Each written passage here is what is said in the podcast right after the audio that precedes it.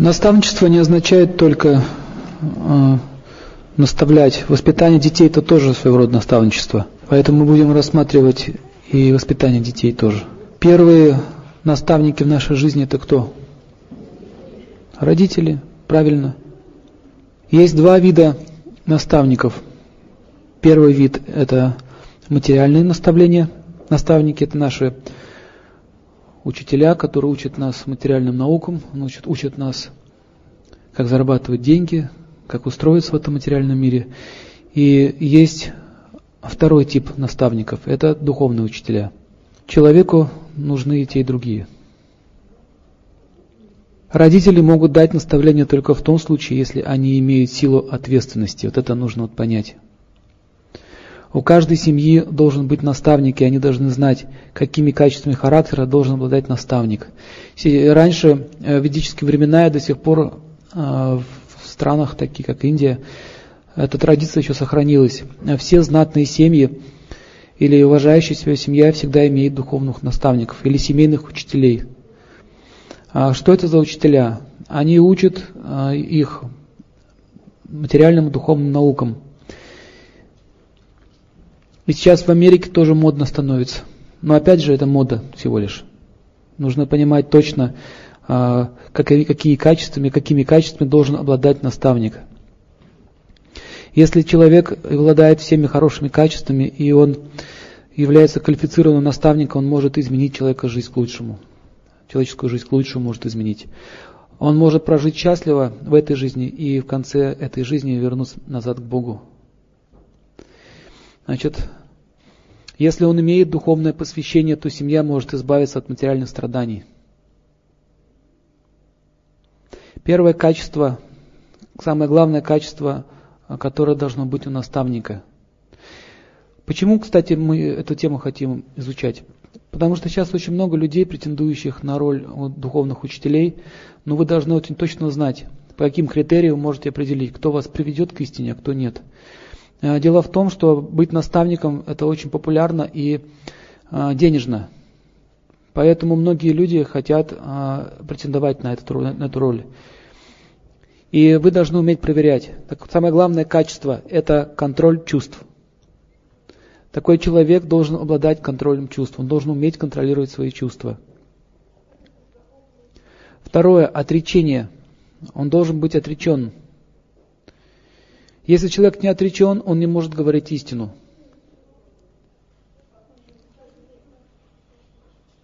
А почему так? Отречение дает способность говорить правду. И вы все знаете, если человек э, продается, то он начинает говорить ложь. Например, если наставник, чаще всего это браманское сословие, если он идет наем, он теряет свою квалификацию. Что значит идет свой, теряет э, свою квалификацию? Ну, допустим, он пошел работать э, какую-то организацию, его наняли, платят ему зарплату, и он работает там. И с этого момента те люди, которые его наняли, они не могут его уважать. Это факт. Они не могут его уважать, и они начинают с ним разговаривать как со своим подчиненным. То есть такой человек, даже если он имеет мудрость, имеет знания, он не может эти знания передать потому что люди не в состоянии его, его а, воспринимать правильно.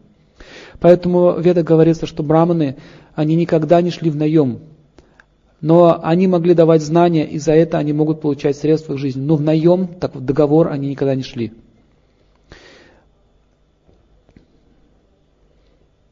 Очень часто, лично, э, я не, не претендую на роль брамана, но я вот заметил такую тенденцию, что многие коммерческие организации, какие-нибудь бизнесмены подходят с предложениями.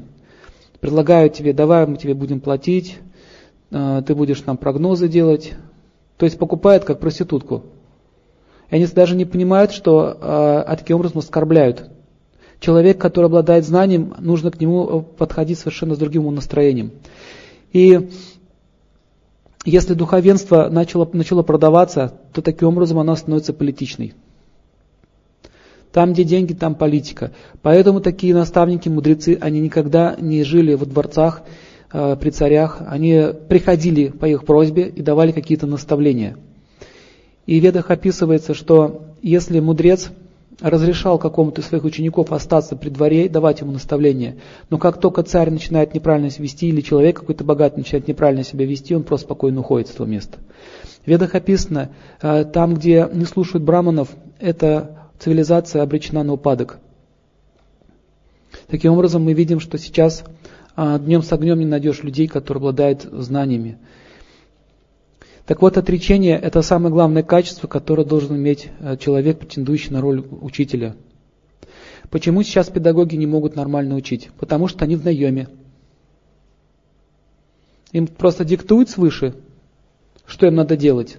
И попробуй что-нибудь против скажи. И как же тогда они могут учить людей? Они сами понимают, что все это ерунда, все это образование. Но они ничего не могут сделать, потому что сама система. Поэтому а, такие учителя, наставники, они имели свои ашрамы. Ашрам в санскрите означает место обитания. Они имели свои школы, и они ни от кого не зависели. То есть э, браманы, наставники не должны ни от кого зависеть. Это первый критерий. Лучше они умрут с голода, чем пойдут кому-то в наем. У них такой принцип был. Дальше в ведах описывается, что такие люди могут зарабатывать деньги, если никто не хочет их слушать, никто не хочет учиться, то есть школы никому стали не нужны. В таком случае они могут э, зарабатывать все средства к жизни, выращивая что-то на земле. То есть они имеют землю, коров, и как-то они работают на земле, и за счет этого живут. Таким образом, они свою квалификацию не теряют.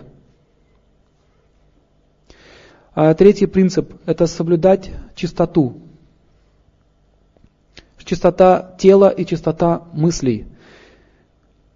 По ведическим принципам э, духовный учитель или браман, он должен трижды в день делать омовение полное. При этом он должен э, тщательно следить за чистотой своего тела, за своей одеждой.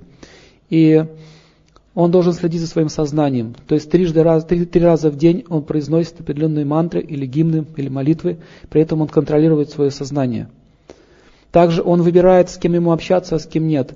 Браманское сословие никогда не общается с людьми, которые занимаются всякими глупостями. Один раз э, в ведах описывается, был такой случай, мальчики из царских династий пошутили над браманами, над, над мудрецами. И один из них переоделся в беременную женщину и подшутил, говорит, что, говорит, я рожу. Он посмотрел на него и сказал, ну если, говорит, уже шутят над браманами, в таком случае ты родишь дубину, которая уничтожит всю твою династию. И когда он распахнул свой живот, ну, искусственный этот, из, из тряпок, там была железная дубина. Там целая история, как произошло уничтожение этой династии. Достаточно просто одного такого слова. Так, в общем, э, когда мы говорим о вот этих вот браманах ведических времен, сейчас вы таких людей не увидите. Они обладали огромной силой. Достаточно было просто сказать, э, допустим, проклясть человека, он может тут же умереть. Такой силой они обладали. Поэтому цари очень сильно боялись их. Но э, в ведах описано, что в эпоху Кали браманы потеряют свою квалификацию, они не могут иметь такой силы. Я уже рассказывал, что они могли владеть всеми видами оружия, они могли вызвать э, в действие даже ядерный синтез. Все, что хочешь, могли сделать. Поэтому практически в ведические времена миром правили браманы через вот этих вот кшатриев, воинов. И сейчас есть такие еще люди, но их очень мало, их единицы по пальцам можно считать. Они живут э, в горах высоко, подальше от людей. Э, чаще всего они избегают общения с людьми, потому что не хотят оскверняться. В общем, сейчас э, идея наставничества превратилась просто в передачу информации, то есть никто не работает над принципами чистоты сознания. Таким образом, чистота сознания – это третий фактор. И четвертый тип – это аскетизм. Что значит аскетизм? Он не должен претендовать на роскошную жизнь. Такой человек, если ему Господь уделяет возможность жить во дворце, он живет во дворце. Если завтра ему придется жить в пещере, он будет жить в пещере. То есть ему абсолютно все равно, где находится его тело. И такие наставники, которые имеют силу аскетизма, они практически не боятся никаких трудностей в жизни. Следующее, а также они должны иметь такие качества, как ненасилие. То есть люди, которые едят мясо, не могут быть наставниками, потому что их сознание осквернено трупами. Также они должны курить и пить. Что это за наставник такой, если он курит пьет? Какой он пример показывает? И есть очень много сейчас вот йогов, которые сами едят мясо, и при этом говорят, что это не важно. Таких йогов очень много сейчас вот в, на западном мире. Они говорят, что какая разница, что ты ешь, что ты делаешь, главное делай гимнастические упражнения. Это означает обман. В ведических традициях, если он нарушает принципы, то его лишают браманского шнура. У браманов был такой шнур при посвящении. Вот здесь вот он висит. Этот шнур, а, на нем находятся мантры ведические. И если он нарушает такие принципы, его с него снимают этот шнур. То есть он больше не является браманом. И также вот этот, вот этот э, священный шнур, достаточно просто прикоснуться к нему, какое-то сказать заклинание или мантру, то это будет сбываться. В общем, они, этот шнур означает, что он находится под защитой Бога. Если он отходит от этих принципов, он не является уже браманом. Я однажды в Петербурге встречался с одним индусом в медицинском колледже. Там у меня бабушка уборщица работала в свое время. Я как зашел к ней, и там индус стоял. Я с ним разговорился. Я у него спросил, а где вот вы родились? Он говорит, я родился в Вриндаване. Вриндаван это священное место. Я говорю, а какая у вас хотра? Хотра это означает класс. Он говорит, а вы даже такое знаете? Я говорю, да. Он говорит, браман. Я говорю, а где ваш браманский шнур? Он опустил голову. Он говорит, в гостинице, а, в этом, в общежитии на гвоздике висит. Я говорю, нормально. Нормально говорю, здорово, молодец. Я стал ему цитировать ведические писания, что должен Браман делать, что не должен. Знаете, как ему стыдно было, когда белый человек говорит ему такие вещи. Я говорю, ну как, зачем ты сюда приехал?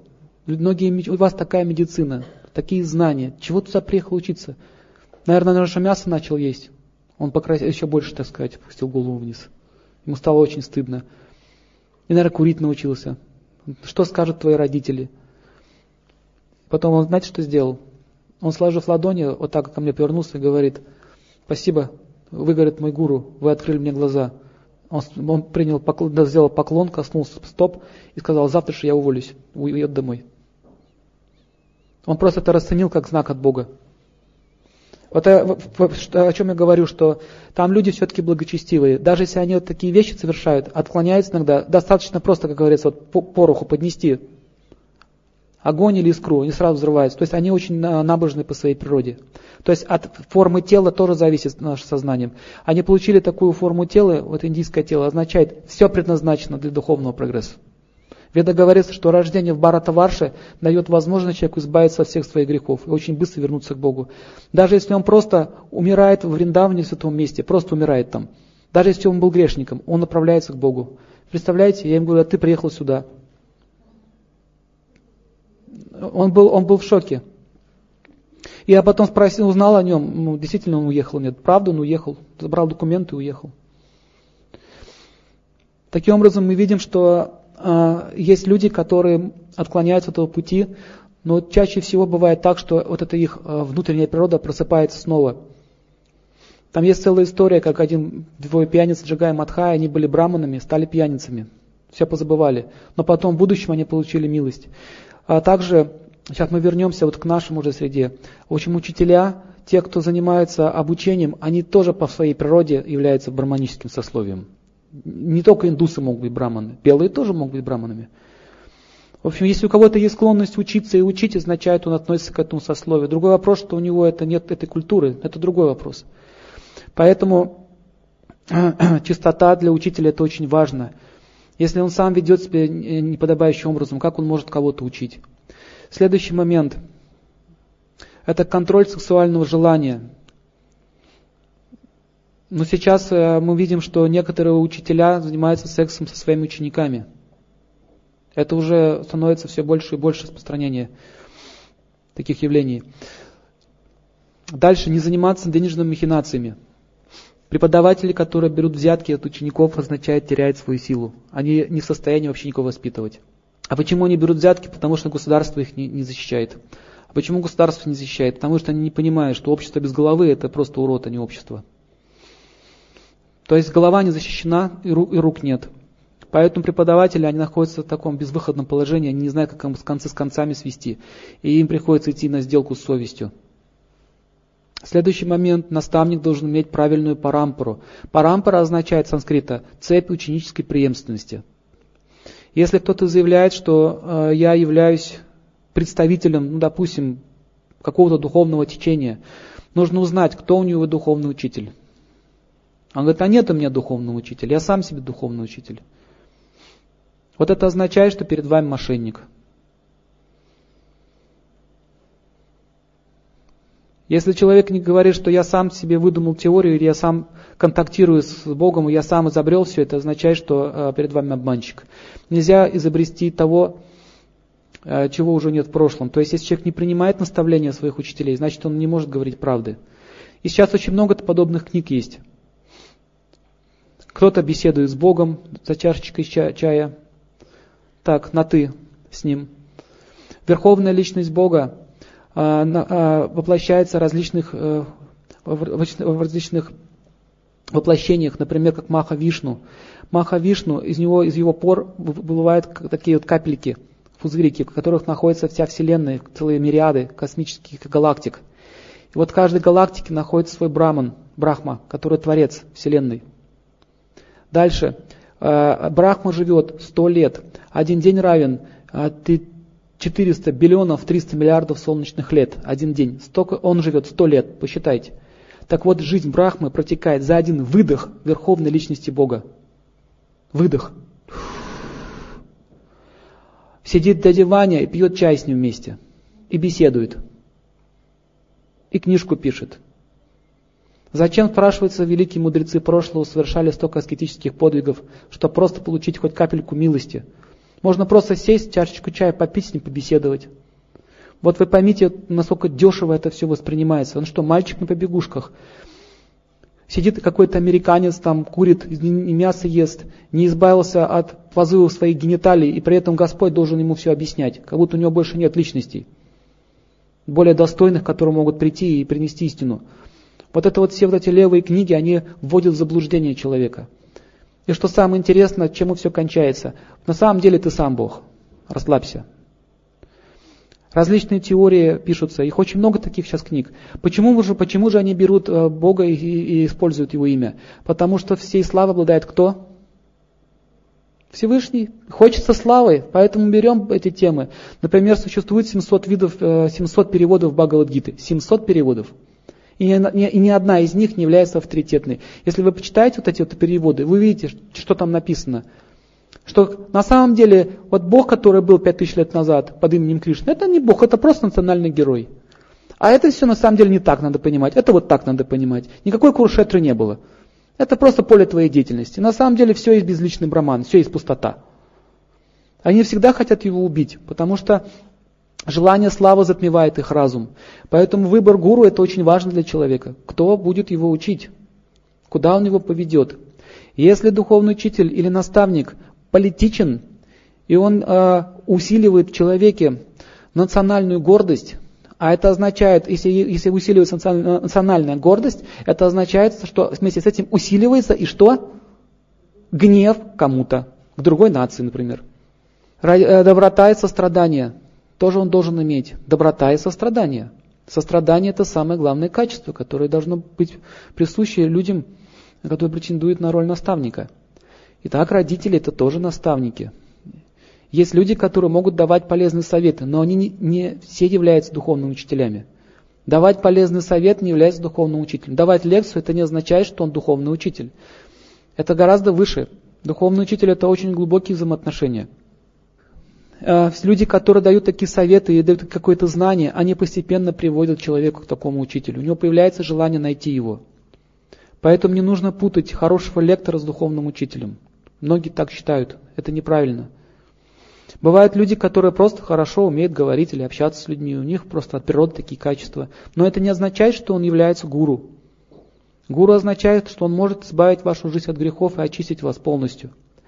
Чтобы иметь так, такую силу, нужно иметь чистоту. Более того, гуру никогда не заявляет, что я уже с Богом общаюсь. Наоборот, он считает себя очень смиренным человеком, он считает себя недостойным. Он, у него такой девиз «Я слуга, слуги, слуги». Он хочет всем служить. Вся его жизнь посвящена служению людям. Если он заявляет, что я уже на «ты» с Богом, это все. Это означает, что это падший человек перед вами. Таким образом, лжегуру, как можно его определить? Иисус Христос очень четко показал, как увидеть лжегуру. Очень четко. Он, он стал стопом умывать Петру. Помните? Я говорю, что ты делаешь? Я должен тебя мыть. Нет. Я должен служить вам. Я пришел как слуга, а не как господин. Как слуга, а не как господин. Это означает духовный уровень. Если человек хочет с помощью э, духовного знания эксплуатировать других людей, то это тоже лжегуру. Например, когда говорят, если вы хотите вернуться к Богу, вы должны отдать свою квартиру мне. Так лжегуру. Я думаю, что это нужно знать. Он говорит, только у нас вы получите знание о Боге. Только через нас вы пойдете к Богу. Все. Только, только, если слово только присутствует, означает, что он чего-то хочет. А если вы хотите достичь чего-то, вы должны отдать чего-то. То есть, как только он начинает забирать вашу собственность, это означает, что перед вами просто сектант, который хочет забрать у вас деньги. Вот и все. Более того, есть люди, которые имеют какие-то мистические силы. Они могут фокусы делать определенные. Вот человек непосвященный, он очень легко ведется на это. И в таком случае тогда этот, как его зовут, американский этот иллюзионист известный, Коппертфильд.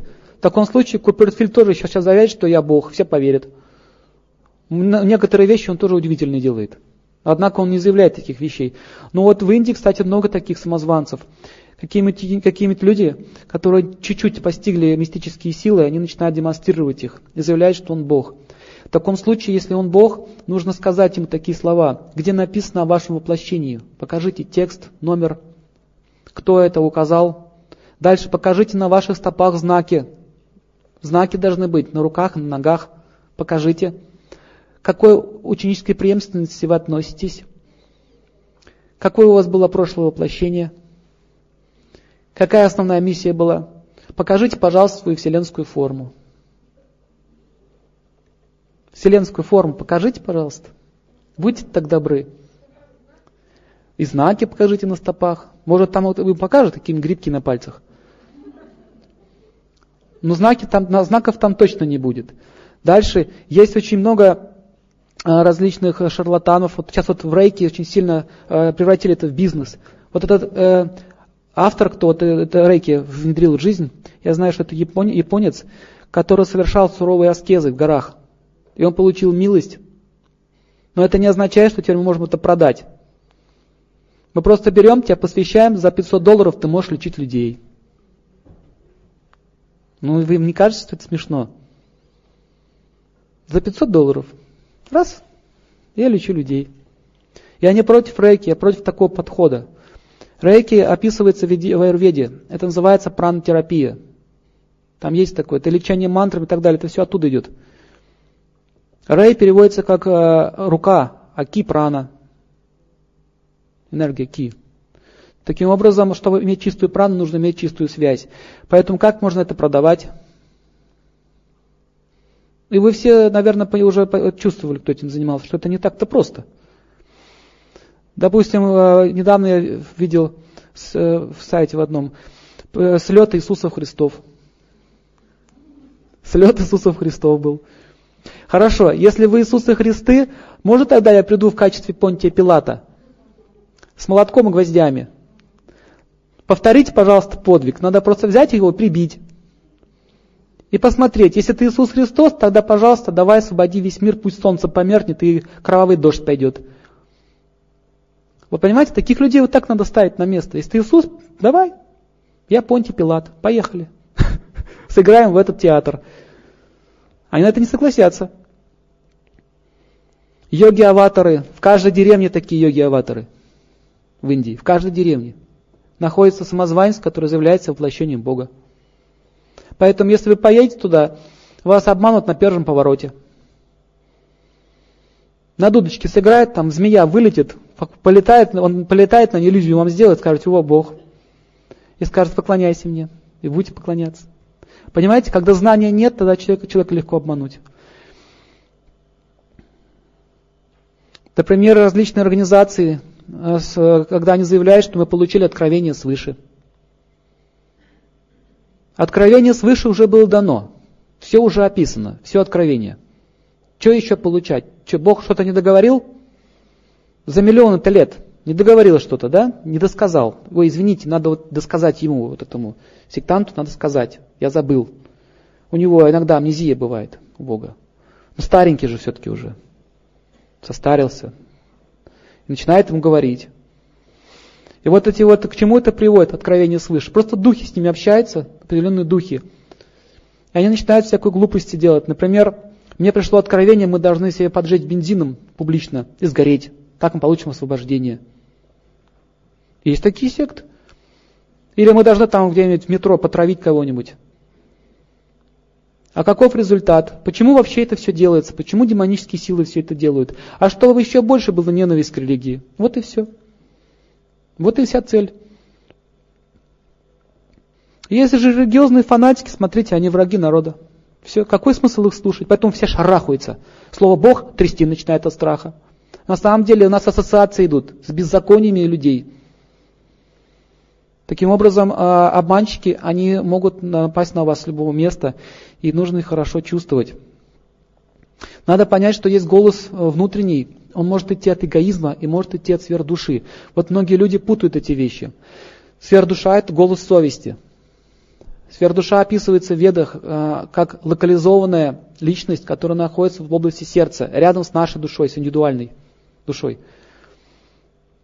Именно она меняет наше, э, меня, крутит нас по ночам, переворачивается с одного бока на другой. Именно она нас пробуждает, когда нужно в туалет сходить, а иногда не пробуждает, когда нужно пострадать. Почему ты просыпаешься? Ты проснулся просто и все, вперед, иди. Иногда бывает, нам снятся какие-то сны пророческие, это она тоже дает такие сигналы. Например, интуиция, а, тоже голос сверх души. Вот э, кто занимается йогой серьезно, он занимается внутренним созерцанием, он постепенно может отличить деятельность ума, чувств от деятельности сфер души. Если он научился это делать, он может информацию любую получать. Опять же, чтобы общаться с сфер душой, нужно иметь чистоту сознания. Сфер душа находится не только в человеческом теле, она находится еще и в теле животных, и даже насекомых, и даже растений. Например, способность какой-то траве лечить какую-то болезнь, которая называется прабхава, необъяснимая, да, логике не подающаяся. Это деятельность сфер которая присутствует там, это божественная энергия. Например, муравья тоже есть сфер. Если вы сахар положите на втором этаже, как муравей узнал, что там сахар? Вот задумайтесь, это очень интересно. Он, он знает точно, его параматмосфер, парам 2 называется, парам, пара, видите, слово похоже на русский. Парам, вторая, атма, душа, вторая душа. Она ведет, иди туда, иди туда. Именно она устраивает встречи. И сверхдуша, она попадает в, в планеты в виде энергии, наделяет все планетные системы энергией. Так вот карма отрабатывается наша.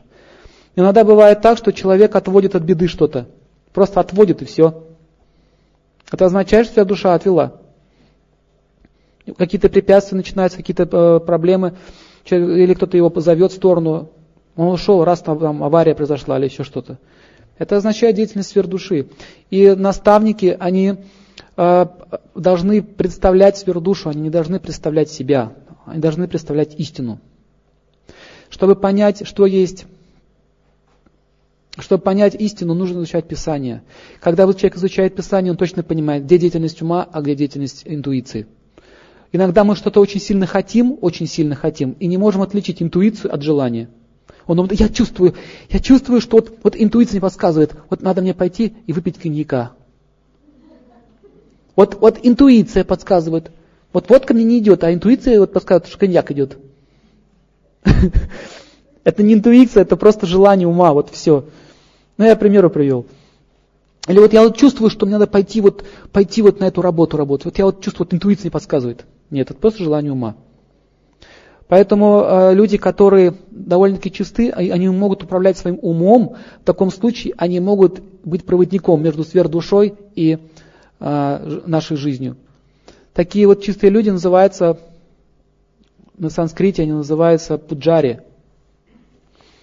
Они обычно служат божествам, являются проводниками. Или по-нашему священники, кто вот в алтаре служит. Вот в Индии есть один дедушка, ему уже больше 90 лет, 80 лет своей жизни он провел поклонению этому божеству. 80 лет, большую часть своей жизни. Так он уже такого уровня достиг. Он уже работает как переводчик. Люди все к нему приходят. Когда он за службу наступает, там огромные толпы в храме.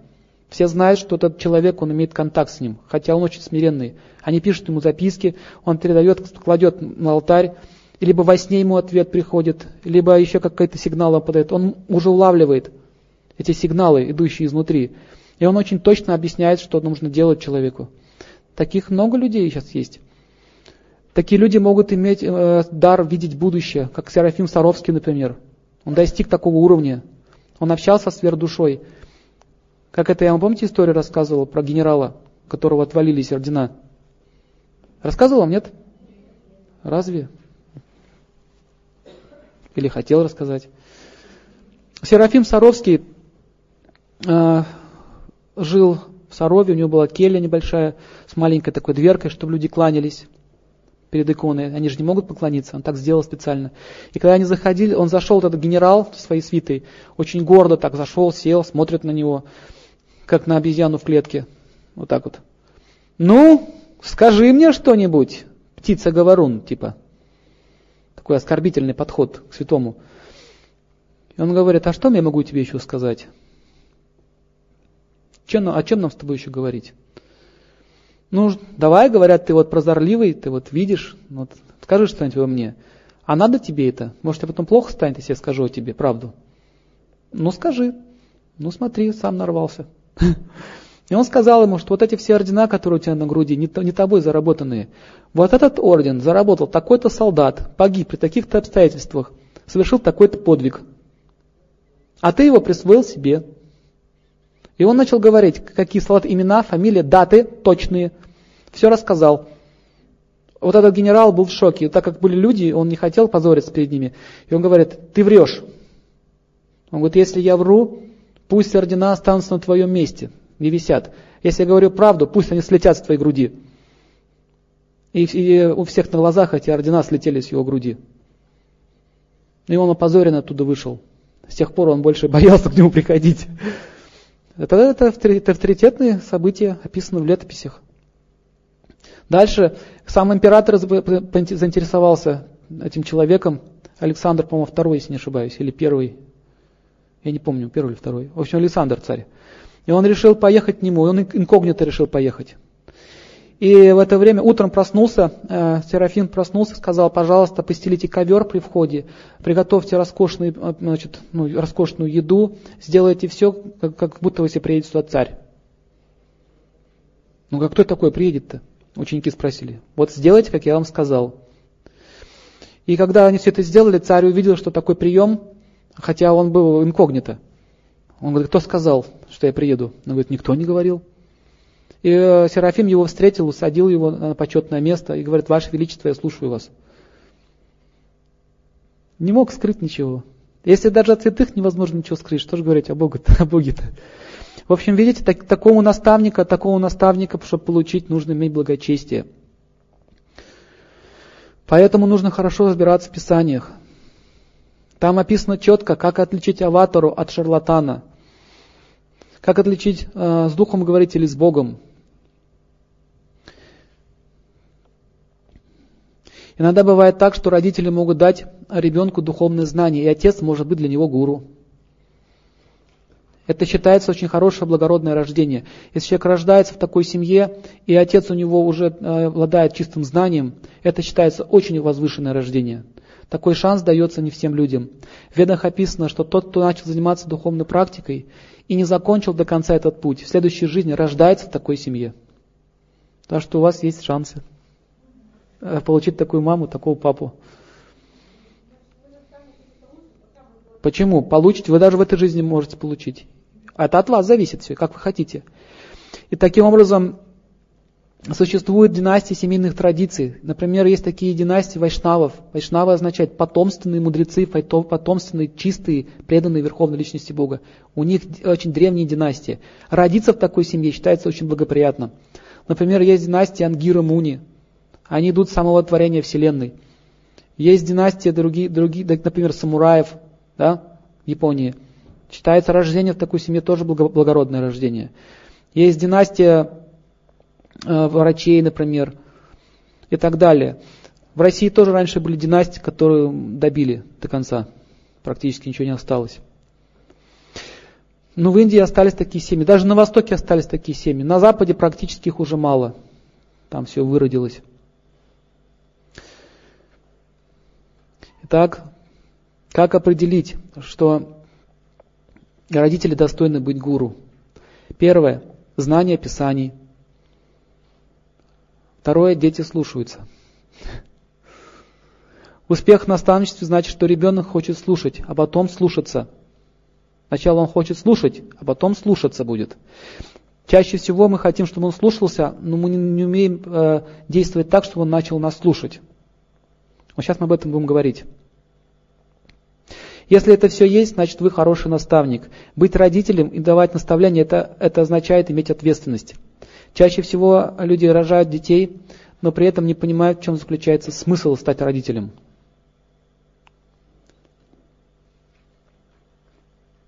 Например, некоторые родители ведут себя неподобающим образом. Говорят, ну мальчик должен пить, как я, гулять, как я, или пьют вместе со своими сыновьями. Вот это считается адское поведение, и они пойдут в ад, все такие родители, за то, что они своих детей поощряют. Я много таких видел. Ну давай, сынок, садись, выпьем с тобой. Это нельзя делать такие вещи. Даже если ты выпиваешь, э, ты не должен пить с сыном. Это противопоказано. Но лучше вообще не пить. Но он не должен вообще сидеть с родителями пьянствовать. Это считается греховная деятельность. Также не пускать своих детей на духовные занятия. Как одна женщина заявила, лучше бы моя, моя девочка стала проституткой и наркоманкой, чем ходила на ваши лекции. Она прямо крикнула в зале вот так. Это было в другом городе. Практически она обрекает свою дочь на такие вот страдания. Да, это демоница, самая настоящая, в чистом виде, ничем не прикрытая. Запомните, выроненное слово означает все, она положила печать на свою жизнь. Все. Она получит свою следующую жизнь или в этой проститутку дочь. Нет проблем. За это все они пойдут в низшие миры. Поэтому за, а, нужно отвечать за свои поступки. В сердце человека есть сверхдуша, и она может дать сомнение человеку в его наставлениях. То есть у нас еще есть гуру, который находится в сердце. Он есть тоже. Этот гуру называется сверхдуша. Например, если вы чувствуете, э, ну, пришли куда-то и чувствуете, э, что вам не хочется это слышать, или как-то неприятно, или какая-то тоска наступает, или печаль, тяжело становится на сердце, это означает, это не истина. Вот кто из вас замечал такие вещи? Поднимите руку. Да, я тоже такое замечал. Вроде слушаешь человека, и как-то вот тяжело идет. Это означает не истина. Сверх душа говорит, не слушай его. Не слушай. Ты, это не, не приведет тебя к счастью. Бывает такое, что книгу открываешь, пытаешься читать, не идет информации, все, никак, вот не, не включается. У меня такое часто бывает. Никак не могу понять идеи, о чем здесь разговор идет. Это означает, что сверхдуша санкции не дает понять эти вещи. Я сколько не пытался изучать современную медицину, я просто не понимаю идеи. Открываю и не понимаю. Вот читаю, ничего не понимаю. О чем вообще разговор идет? Аюрведу открываешь, все понятно становится. Значит, санкция есть. То есть санкция сверхдуши, изучать. Если человек открывает медицину, ему идет, значит, ему и санкция, изучай это. Значит, твое. Если засыпаешь, то же самое. Параматно говорит, спи лучше, не слушай. Есть такая богиня, называют, ее, ее зовут Йога Ниндра, богиня сна. Если человеку не положено слушать священное писание, он приходит, он спит все время на них. Его выключают. Это означает, что ему нужно помолиться Богу, сказать, Господи, дай мне разум хоть немножко послушать это. Вот заметили, кого-то выключает все время. Время программу смотришь, не выключает. Приходишь сюда, выключает. Дальше. Значит, сверхдуша, понятно, что она делает? Она дает возможность человеку получить знания или блокирует. А также от ложного эго может идти сопротивление. Например, человек слушает, ему хочется сопротивляться. Он даже не признаться, что я все-таки грешник. Ну я же не грешник, я же хороший человек. И он начинает спорить с, с, с учителем. Вызовы кидать начинает. Если в общем, вспышка протеста идет, это означает, что человек не способен избавиться от дурных привычек, он не достоин получить учителя. Чтобы развить любовь к Богу, надо бросить курить. Например, например, наставник говорит, почему сигарета стоит между тобой и Богом? И был такой случай, когда приехал Шила Прабхупада, а, он один из духовных учителей, парампора ученической преемственности на Запад, и там один он американцев обучал, и он э, готовил значит, предметы для поклонения и при этом курил. Он так вышел к нему и смотрит на него. И он говорит, друг мой, почему между тобой и Всевышним стоит эта соска? Все, он просто одно слово сказал, ушел. И он сказал это со страданием. Как, как этот человек, потом он стал сам духовным учителем, позже. Ему уже больше 50 лет. Он это рассказывал случай. И меня, говорит, как отшибло. Просто отшибло. С тех пор я просто не мог даже смотреть на сигареты. Это означает, что такой учитель, он может э, выбить из человека всю дурь. Достаточно, достаточно одного слова.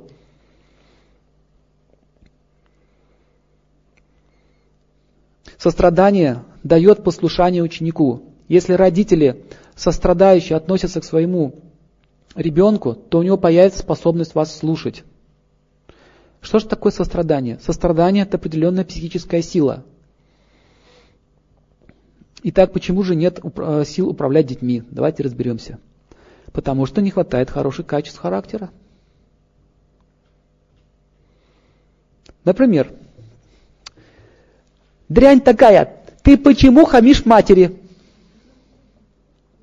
дрянь такая. Он уже его оскорбил. Она, она сама хамит. Почему ты хамишь матери? Как же он будет не хамить матери, если в твоих глазах он дрянь?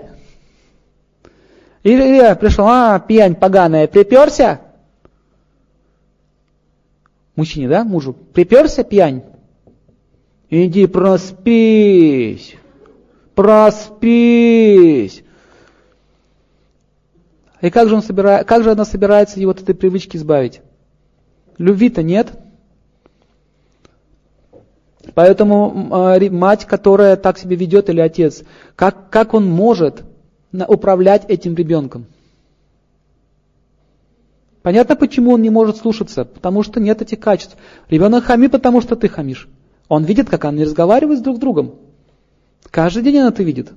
Как она по телефону с другими разговаривает как она соседей э, ругает. Все это он слышит, все это он видит. Поэтому он начинает вести себя подобающим образом. Когда родители начинают насиловать детей, таким образом пропадает взаимоотношение между ними. Когда мы ставим образование ребенка выше, э, выше взаимоотношений с своим ребенком. Что вот давайте вопрос, вопрос такой. Что дороже для вас? Взаимоотношения с своим ребенком или этот дурацкий диплом с пятерками? которая потом не нужна будет по жизни вообще. Все это, вся эта физика, вся эта алгебра. Так? Отношения дороже, совершенно верно. Но мы ставим приоритет чему? Пятерки. Пятерки мы ставим взаимоотношения. Поэтому у него будет протест, ребенок не будет слушаться, потому что он чувствует, что родители на самом деле добра не хотят. Он не понимает, зачем вообще мне надо учиться, он не, у него нет идеи в голове учиться. А мы его заставляем. Из-за этого столько конфликтов возникает. Дети ведут себя безобразно в школе, потому что неинтересно там сидеть. Вот и все. Это потом будем говорить, что делать. Каждый день, каждый день он идет домой и боится, и забьют его сегодня или нет. Он ждет, когда этот кошмар кончится. Поэтому, когда он уходит, он быстренько забывает своего мать и отца потому что он, даже память о них вызывает ему боль. Итак, если все-таки нас не слушают дети, то надо найти личность, которая сможет построить с ними отношения. А, раньше это делалось так. Ребенка, когда подрастал, отправляли в Гурукулу, то есть семья, где же, э, в семью учителя духовного, то есть к браманам отправляли.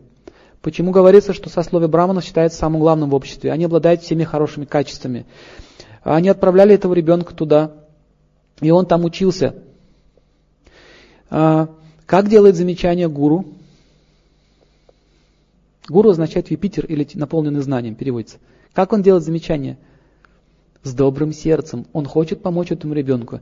Например, он может позвать этого человека, сказать, а, во-первых, они обращаются с детьми на «вы» по имени-отчеству. и упоминает имя отца. О, достойный такой-то, такой-то. Подойди, пожалуйста, ко мне. Объясни, пожалуйста, почему ты так себя ведешь. Он говорит, потому что то-то, то-то. И он пытается изучить, почему он так себя ведет. И что он делает? Он делает такое, он делает замечание, поправляет его, при этом ребенок испытывает счастье. Он чувствует, что в моей жизни, в моей жизни есть люди, которые меня любят, и из-за любви к своему учителю он выполняет его наставления. Например, был такой Судама, мальчик, и его отправили за хворостом собирать учитель в лес, и он заблудился. Так вот, этот учитель вместе с детьми искал его всю ночь. И когда он его нашел, он, знаете, что сделал? Он не стал его ругать, почему ты пропал, дрянь такая и так далее. Что он стал говорить? Он дал ему все благословения, говорит, да будешь ты благословен, мальчик. Ты, такой маленький, пошел в лес, чтобы исполнить волю духовного учителя. Я благословляю тебя, что ты всегда будешь защищен Всевышним Господом. Он его не ругал. Хотя он, может быть, как-то что-то неправильно сделал, то ушел. Он принес его домой, и все еще радовались, пир закатили, что ребенок нашелся. Понимаете, что такое гуру? Поэтому гуру является вторым отцом. И люди, которые получают духовное знание, они называются э, двиджи. Двиджи означает дважды рожденный. То есть первое рождение получает э, он физическое от отца и матери, второе рождение он получает от гуру, от духовного учителя. В ведические времена каждый человек имел гуру. Ну как, в школе такой учился. И гуру делает замечания со смирением. Когда есть смирение, хочется слушать критику в свой адрес. Но это не критика, это просто наставление. Например, он никогда не смешивает а, ошибки человека с его личностью. Вот это очень важное правило.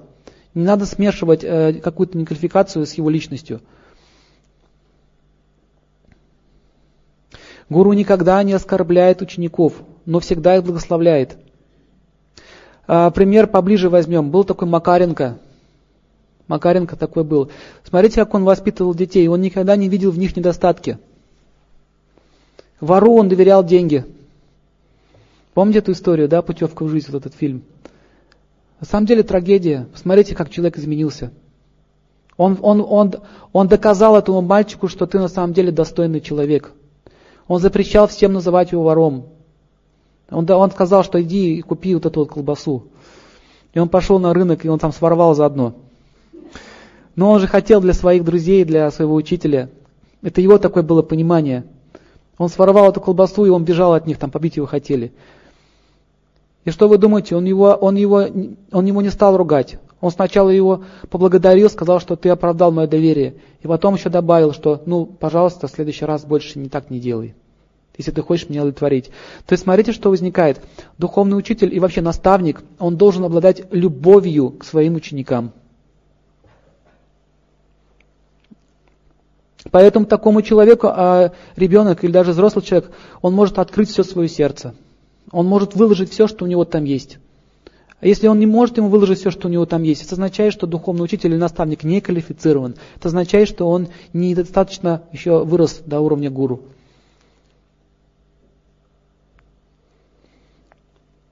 У ребенка нет никаких шансов слышать человека, который чист, и не слышать такого человека, который чист и не сквернен эгоизмом. Дальше, наставник никогда не имеет любимчиков. Нет такого, что кого-то я больше люблю, кого-то меньше люблю. Это просто неприемлемо. И он никому не позволяет так себя вести. Все ученики являются его возлюбленными детьми. Поэтому духовное отношение учителя и ученика, они являются духовными. Самая крепкая любовь, которая только существует.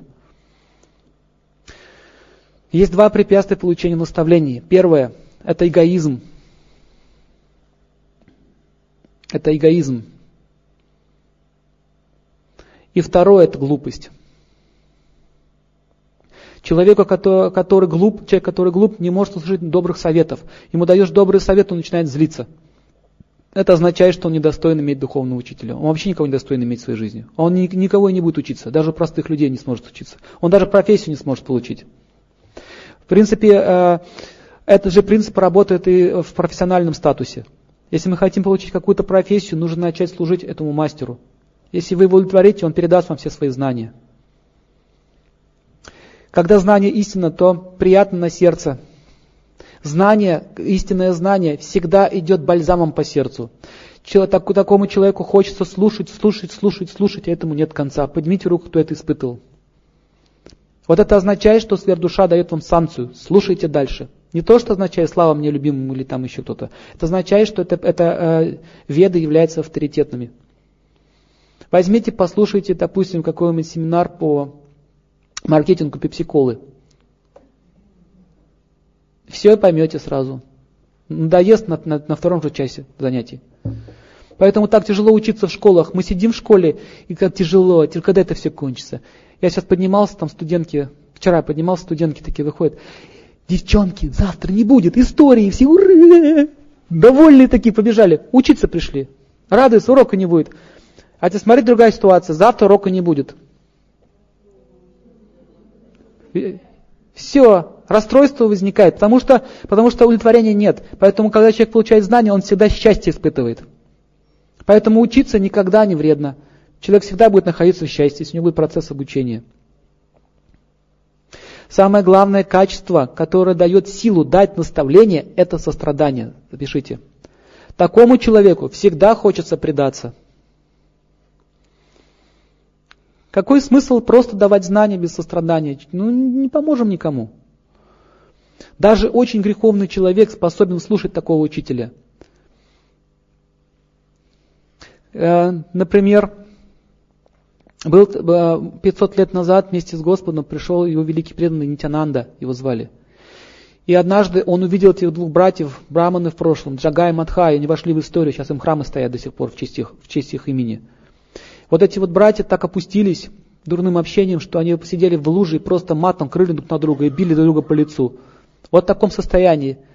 И все знали, что они были из почетного рода и что они так опустились. Род от них отказался, то есть отрекся от них. И вот этот Нитянанда, он посмотрел на них и преисполнился состраданием. Вот раз так хорошо. И он подумал, что Господь пришел для того, чтобы очистить самых падших. Это золотая аватара, 500 лет назад, назад было. Самых падших. И он подошел к ним и сказал, братья, и начал им проповедовать. Один из них взял большой глиняный горшок и ударил ему по голове. У него потекла кровь. А второй из них э, отрезвел после этого и остановил его. Он хотел еще раз ударить. Он говорит, ты что делаешь, что не видишь, это святой? То, что они в прошлом многочестие какое-то было, его остановило. Ты что, не видишь это святое? Совсем с ума сошел уже, что ли? И что вы думаете? Он все равно продолжал э, молиться за него. Пожалуйста, я тебе все прощаю, ты только послушай меня. И он дал, стал давать ему наставления. И что вы думаете, когда Господь об этом узнал, он пришел своей чакрой туда, хотел ему голову снести, сразу же на месте. У него есть такая черта характера, он не, не терпит оскорбления в адрес его возлюбленных. И он сказал, не надо, не убивай его, оставь его в покое. Ты, говорит, этого хочешь, да. Ты его прощаешь, да. Тогда что ты хочешь? Я хочу, чтобы он стал твоим великим преданным. Да будет так. Дал ему благословение. Вот еще у Господа есть такое качество, если он кого-то прощает, он никогда не поминает прошлое. И он дал такое наставление, любой, кто вспомнит их грехи, возьмет все их грехи на себя. Но что было дальше? Он сказал, идемте, дети мои, теперь вы мои спутники. В Ведах описывалось, что не было такого греха, который они не совершили. Не было. А им было повезло, что он, он, они нарвались на такого великого человека, на такого учителя. Дальше что произошло? Когда, а, а, когда уже игры Господа закончились на земле, он остался, они остались вдвоем, эти братья. И они пошли на Гангу и э, дали такой обед, что будут омыва, омывание, омывание стоп делать всем вайшнавам, всем, всем э, преданным Богу людям. Они построили кхат. Кхат это такое вот место, ну, ступеньки, ведущие к Ганге, чтобы было удобно входить, омовение принимать, собственными руками и мыли им стопы. Так вот, э, когда а последний остался Матхай, который вот ударил его, знаете что он? Последние были слова. Я, говорит, ненавижу себя, я никогда себе этого не прощу, что я ударил этого человека. И он, и он умер э, с великим покаянием. Более того, он стал великим святым и распространял славу Бога по всей Индии. Сейчас ему храм стоит. Просто было соприкосновение с такой личностью. Поэтому в ведах описывается, что великая удача э, выпадает на долю человека, если он соприкасается с такими личностями. Дальше есть такой еще наставник Народа Муни его зовут. Описывается история, как одного охотника очистил. Он вообще отличается своими удивительными подвигами. Народа Муни, он имеет духовное тело. Там описывается в Бхагаватам, кем он был в прошлой жизни. В прошлой жизни он был сыном служанки обыкновенной. И Так как его вот эта мама, она была одна, отец умер в раннем возрасте, и она была бедная, и она зарабатывала тем, что готовила пищу, повариха была, служила, короче говоря. И у нее был один ребенок, это будущий народа, великий мудрец. Так вот, однажды к ним зашли святые, и мама накормила их. И они были очень довольны, начался сезон дождей. И так получилось, что эти святые остались у них на целый месяц. И вот она служила им. И а, так как они все время говорят о ведах, о Всевышнем, этот ребенок просто слушал.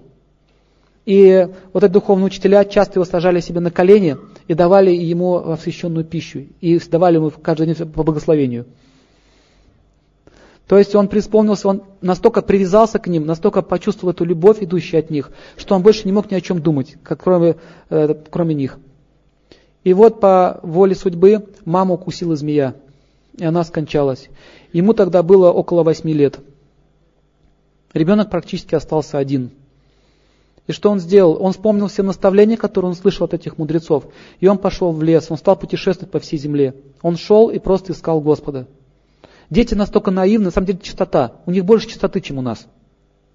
Не так сильно загрязнены.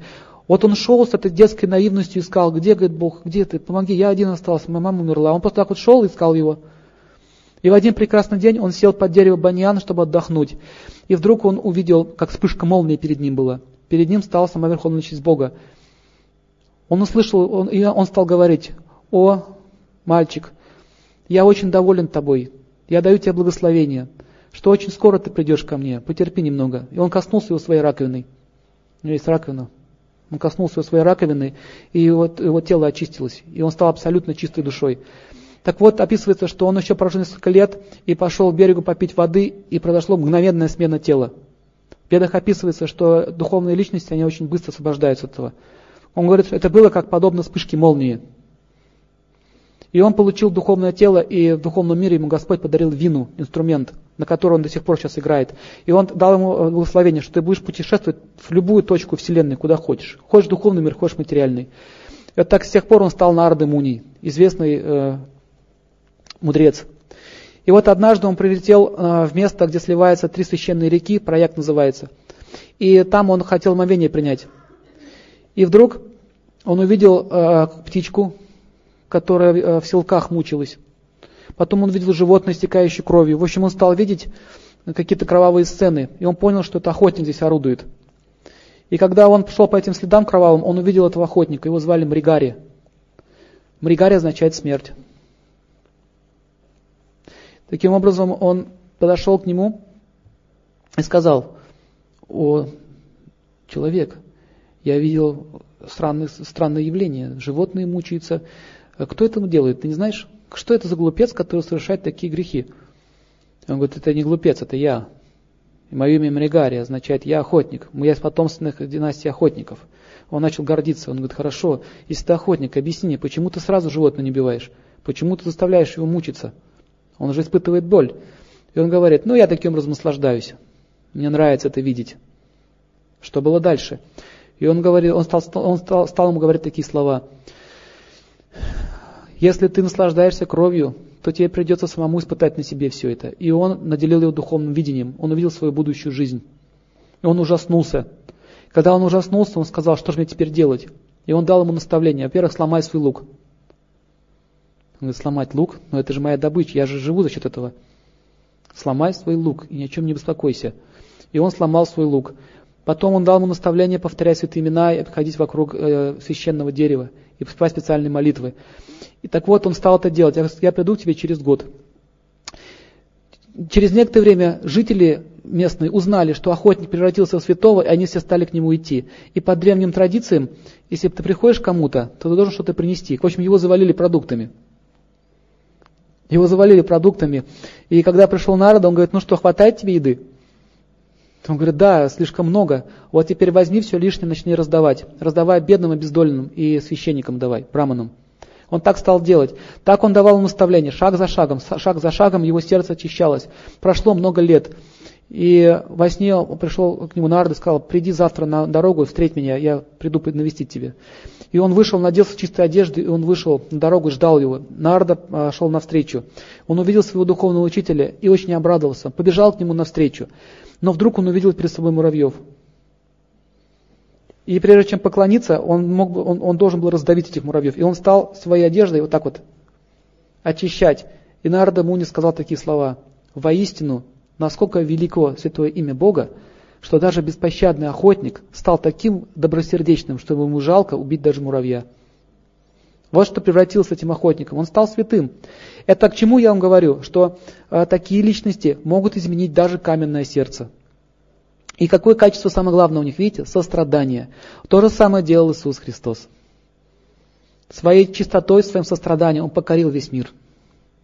Без оружия, без всего. Победил. Следующий момент. Нужно понять, что несострадательный наставник, ему все равно, как отреагируют на его наставление, поймут его или нет. Главное сказать. Поэтому такой наставник, он бесполезный. А хороший наставник, он найдет способ, как ему преподнести знания, не задев ложное эго другого человека. Родители должны понять следующее, что они не а, должны отказаться от обмана. Если он сам лжет, то дети не могут ему верить. Денежные махинации разрушают правдивость и появляются сплетни. Почему появляются сплетни в доме? Потому что нам хочется кого-то унизить, хочется кого-то обкакать, извините за выражение. Для чего это делается? Чтобы себя возвысить. Это означает греховное сердце. Если не пресекать ложь, то ребенок будет обманывать своих родителей. Если он просто сплетни слушает, то ребенок будет, э, не будет слушаться вас. Это все результат безнравственности безнравственность или адхарма, она приносит боль родителям, и они начинают, и они начинают мешать встречаться, а, допустим, с, с другим полом. В общем, мальчик вырастает когда, и запомните, когда половое созревание возникает, то юноша начинает притягиваться к противоположному полу, и всю свою любовь и силу он дает ей, или она ему. И родители испытывают что? Зависть. Они думают, как же так? Я же столько вложил в него, это же мое чадо, как вот так можно? Почему он его слушает? Почему он вокруг нее крутится? Она стала для него сердцем и душой, но почему не мы? И она начинает вторгаться в их личную жизнь и портит на там все. В результате отношения разрушаются еще больше. Чисто так нужно понять, что после 13 лет очень сложно управлять ребенком. После 13 лет проявится все то, что мы вложили в него. Если мы вложили туда много грехов, то эти грехи возвращаются в наш адрес. Если мы вложили туда благочестие, то мы получаем счастье от этого ребенка. Почему, почему а, дети не хотят прийти, не, привести, допустим, свою невесту, сказать, мама, вот познакомься, и вот я привел тебя. Нет, они наоборот это делают. Все тайно, подальше от родителей. Нет, не стесняются, это означает, что они не хотят никаких дел иметь с родителями. Это означает, что неправильно было воспитание. Следующий момент. Чистота, милосердие, аскетизм – это силы, которые могут дать послушание детям.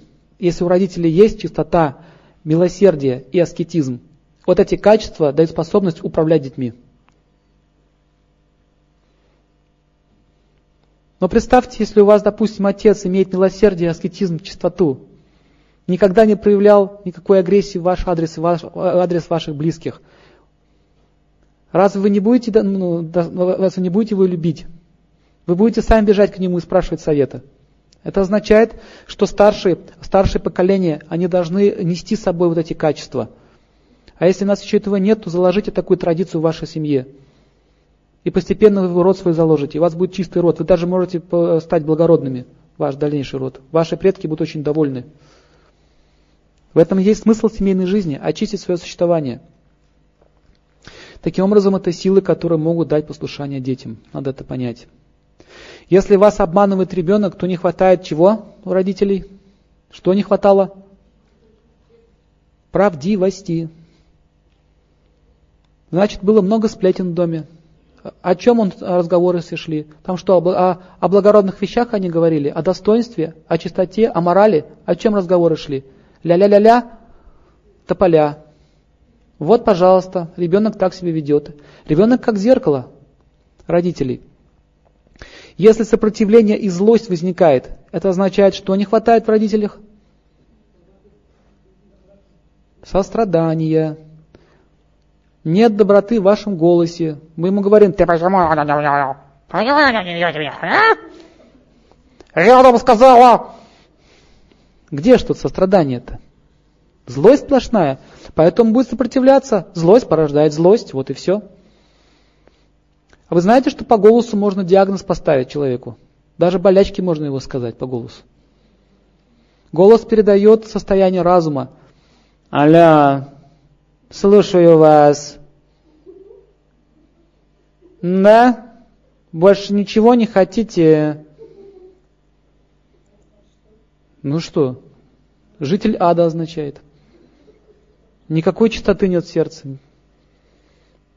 Хамство? Или жестокая речь такая? Вот так обычно говорят, знаете. Ну, что? Покажи дневник. Я так и знала. Злость. Будет сопротивление, яростное будет сопротивление, потому что это не, нет чистоты в сердце. Доброта в голосе должна присутствовать. Доброта в голосе вы искусственно не сделаете. То, что в сердце, то и в голосе. Это невозможно. Есть такой анекдот. Короче, зэк решил завязать своей старой жизнью. решил стать хорошим таким, светлым человеком. И вышел такой на волю, подходит к песочнице, смотрит, ребенок сидит. Он собрал все, что у него есть, самое чистое, самое благородное, самое светлое в сердце. Сконцентрировался, берет ребеночка на руки и говорит ему так, гладя по голове, ну что, тащишься, падла? Извините за вульгарный сленг. Но чтобы понять не было, как он может что-то еще сказать. Он все, что можно, собрал.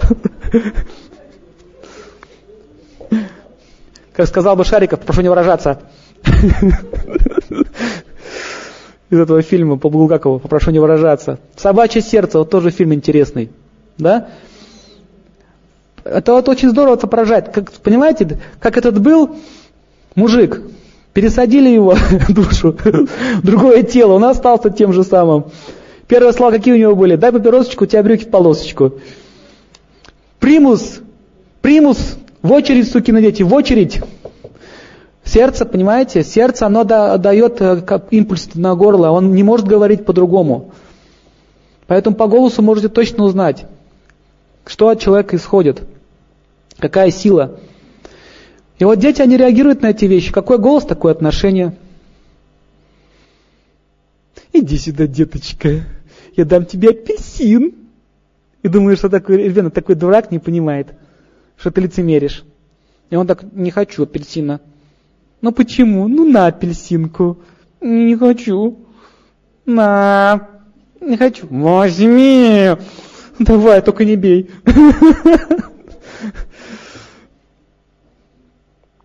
Понятно про голос? Чувство такта по отношению к ребенку. По ведическим традициям ребенка а, а, называют по имени-отчеству. Например, там, уважаемый такой-то, такой-то соизвольте поступить так-то, так-то. Кстати, дворяне раньше так тоже выражались в России. Уже с детства э, относились к ним как к взрослому человеку.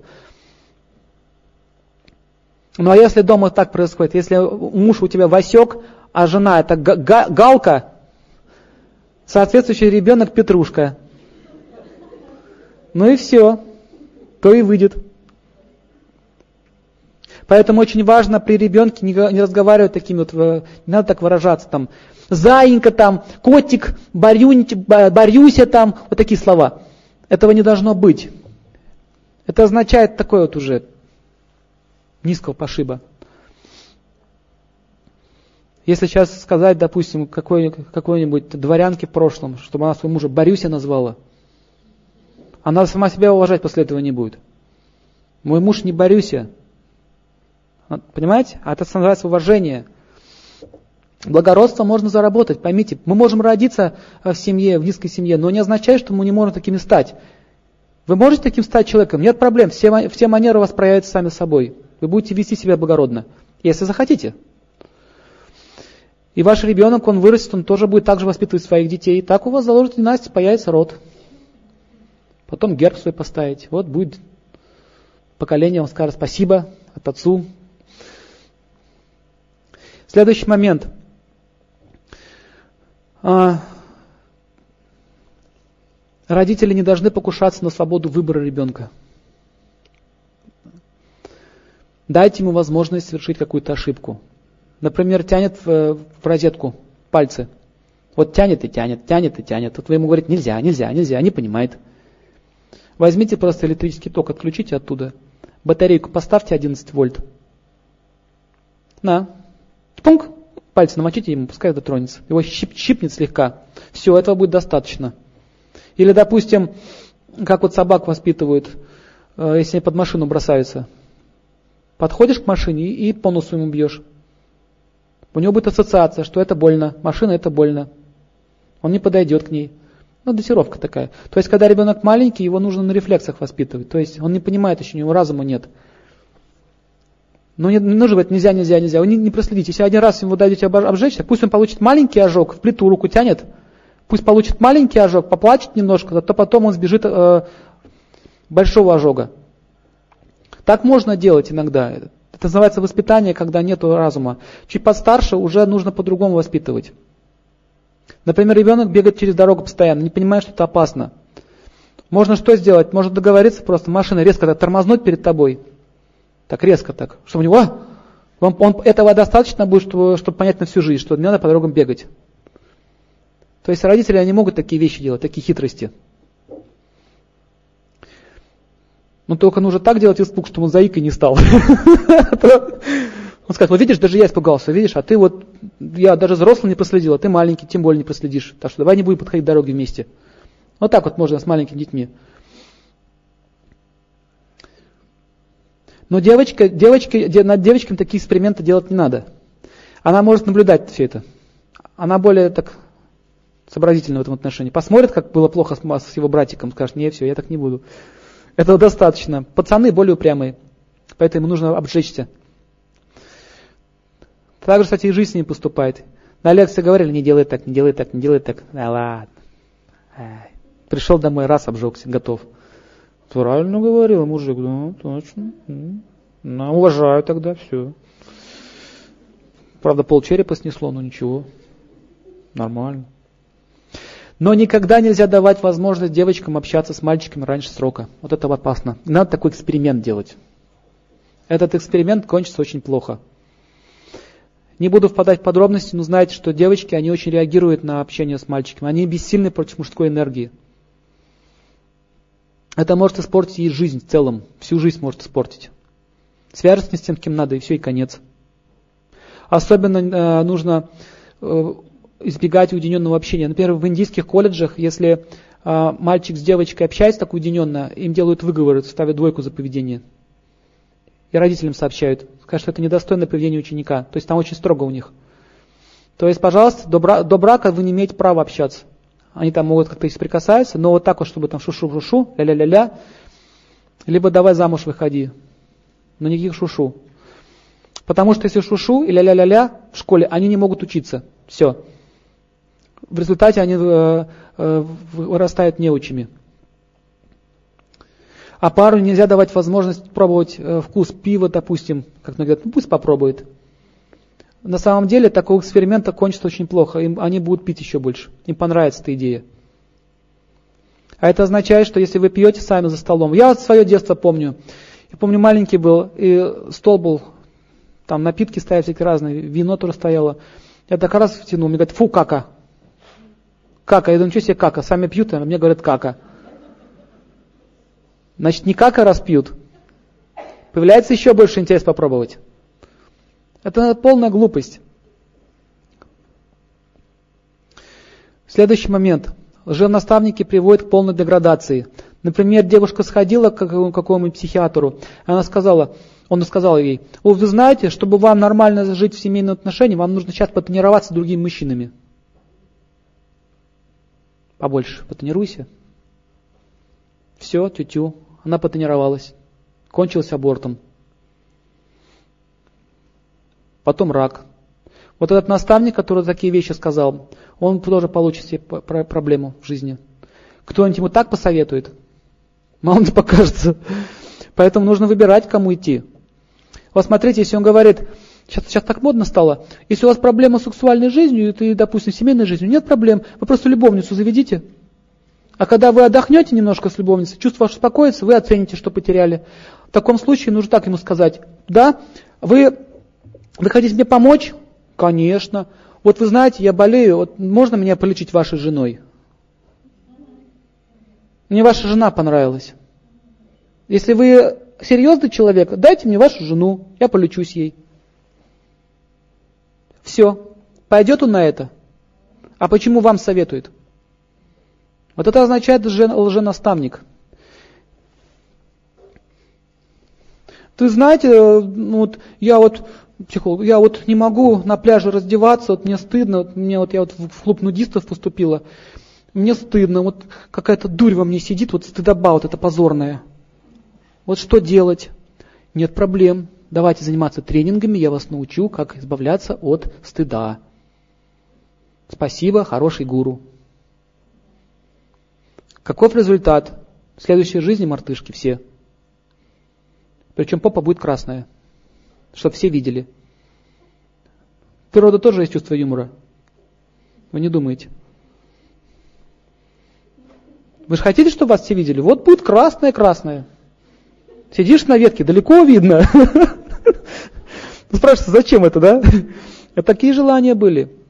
Мартышки очень похотливые, они могут сексом заниматься 20 раз без перерыва.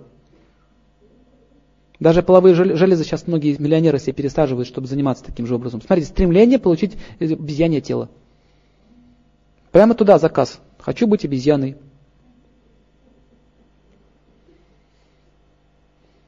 Дальше. Парень до 25 лет еще в футбол играет. У него еще так это, не все дома.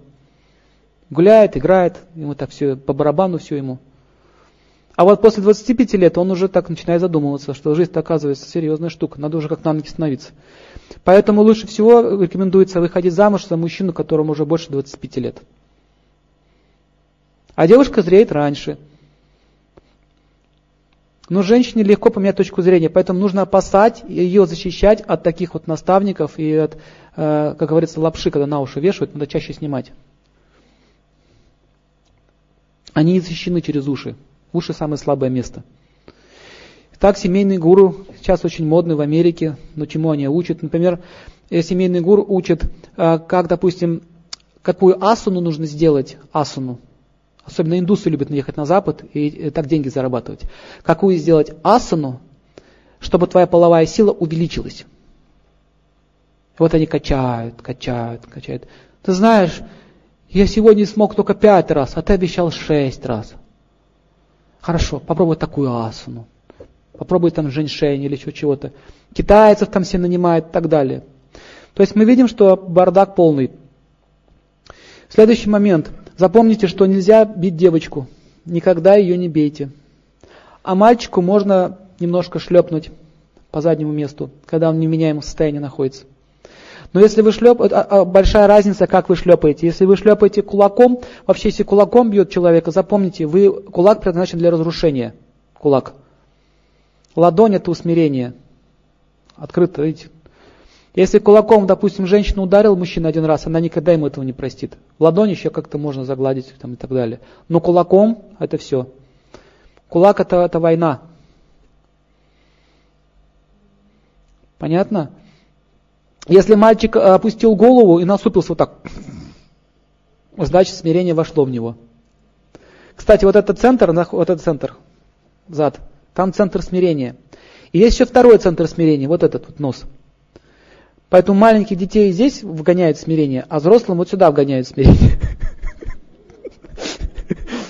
По носу уже бьют, и конкретно уже кулаком. А если вы его шлепнули, при этом еще злились, то есть, если сердце было злобой наполнено, если вы ударили, вы в него воведете злость, он будет сопротивляться. Но если вы его шлепнули с добрым сердцем, то он поймет свою ошибку. Вот, вот большая разница, как шлепать.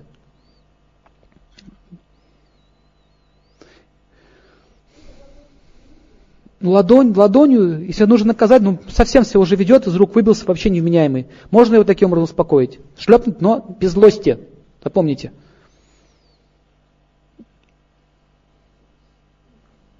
Но девочку нельзя. Мать лучше не бить, мам, маме лучше это не делать. Лучше сказать, я папе скажу. Папа должен быть авторитетом.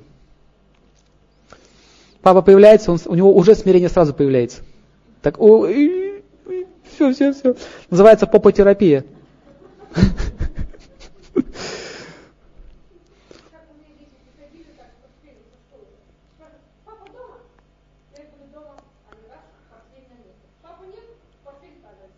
Да, да.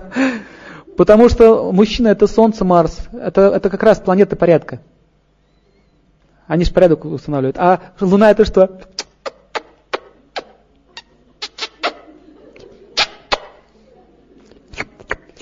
Дорогой мой, пути-пути-пути. Луна. Обратите внимание, еще такое явление. С папой гуляет, ребенок упал, такой, Встал, пошел. С мамой гуляет, упал. Начинает орать. Так, смотрите, кто? Замечали? Он реагирует, кто сзади стоит. Папа наказал, кому бежит? Мама, я, этот тиран меня замучил. Мама не должна сразу его так вот. Папа наказал, нужно сказать, все, Давай разбираться за что. Не нужно это делать, ой, мой хороший папа, какой гад тебя ударил. Все. Папа будет недоволен очень, и будет конфликт, кстати, в семье из-за этого. Но женщина может, конечно, успокаивать своего мужа, когда у него тоже уже перебор. У мужчин бывает такое, переборы начинаются.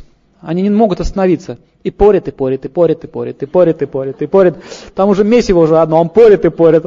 Он скажет, хорош уже, дорогой, оставь от ребенка, хоть уже ничего не осталось.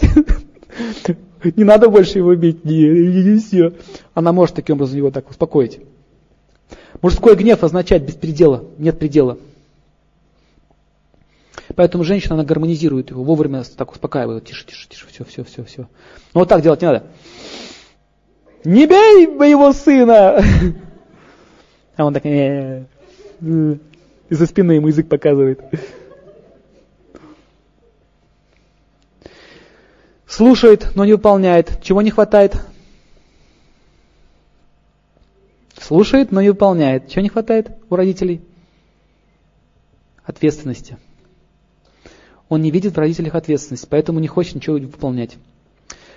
Ответственность означает, что я ответственно веду себя и на работе, и дома, перед всеми ведет себя ответственно. Сказал, куплю игрушку, значит купил. Сказал, что приду на твой день рождения, значит пришел. Понимаете, то есть он отвечает за свои слова. Если отец так ведет себя по отношению ко всем, ребенок его уважает. Да его все уважают. На работе он тоже так же себя ведет. Поэтому его слово будет иметь вес. Если он все время так себя вел, ответственно выполнял свои обязанности, свои слова отвечал. Если он скажет ребенку, ты меня огорчил, я отменяю, э, допустим, какую-то поездку, там, там, на лыжах, например, я отменяю, все. И ребенок, на, э, вот эта сила пойдет на пользу ему. Он поймет, что отец не шутит, если он сказал, значит все. И он поймет, что я был неправ. А если он безответственно себя вел раньше, и он, э, слова не имеют никакого веса, он сказал, все, я тебя наказываю. А, да, да. Что еще скажешь, папа? То есть нет сил уважения. Понятно? Вообще, по большому счету, отец должен воспитывать ребенка. Маме очень тяжело это сделать. Мать, мать воспитывать должна а, дочку, учить ее правильно жить, а сына отец. Может ли жена настав... быть наставником своего мужа? Вопрос. Может? Может. Но как? Она может давать наставление ему иносказательно, не прямо. Если она будет вот так ему говорить, так, садись, дорогой мой, я твой гуру, сейчас я буду тебе учить. Он так сделает. Что? Иди, иди, у тебя молоко убегает. Иди на кухню. Он не сможет ее воспринять серьезно. Она так не должна себя вести. Она должна говорить с любовью и твердостью. С любовью, но с твердо. Например, пьяный пришел домой, каждый день приходит пьяный, ей это не нравится. Что, как ей нужно вести себя?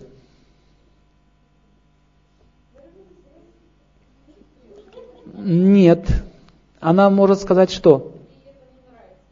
Ей нужно сказать, что я люблю тебя, а вот спирт тебе мне не нравится. Я спирт не люблю. Почему ты разбавляешь нашу любовь вот этим вот спиртом?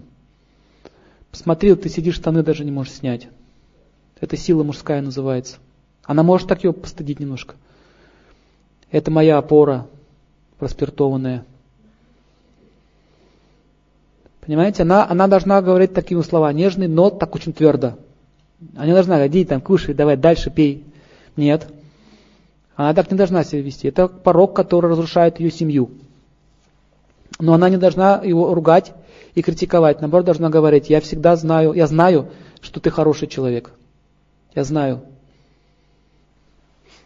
Спирт – твоя слабость. Что мне сделать, чтобы этого не было? То есть она пытается ему помочь. И ему будет стыдно, кстати. Если, так, если она так себя ведет, она непреклонна, я говорю, я непреклонна, я буду непреклонна по отношению к спирту. Все.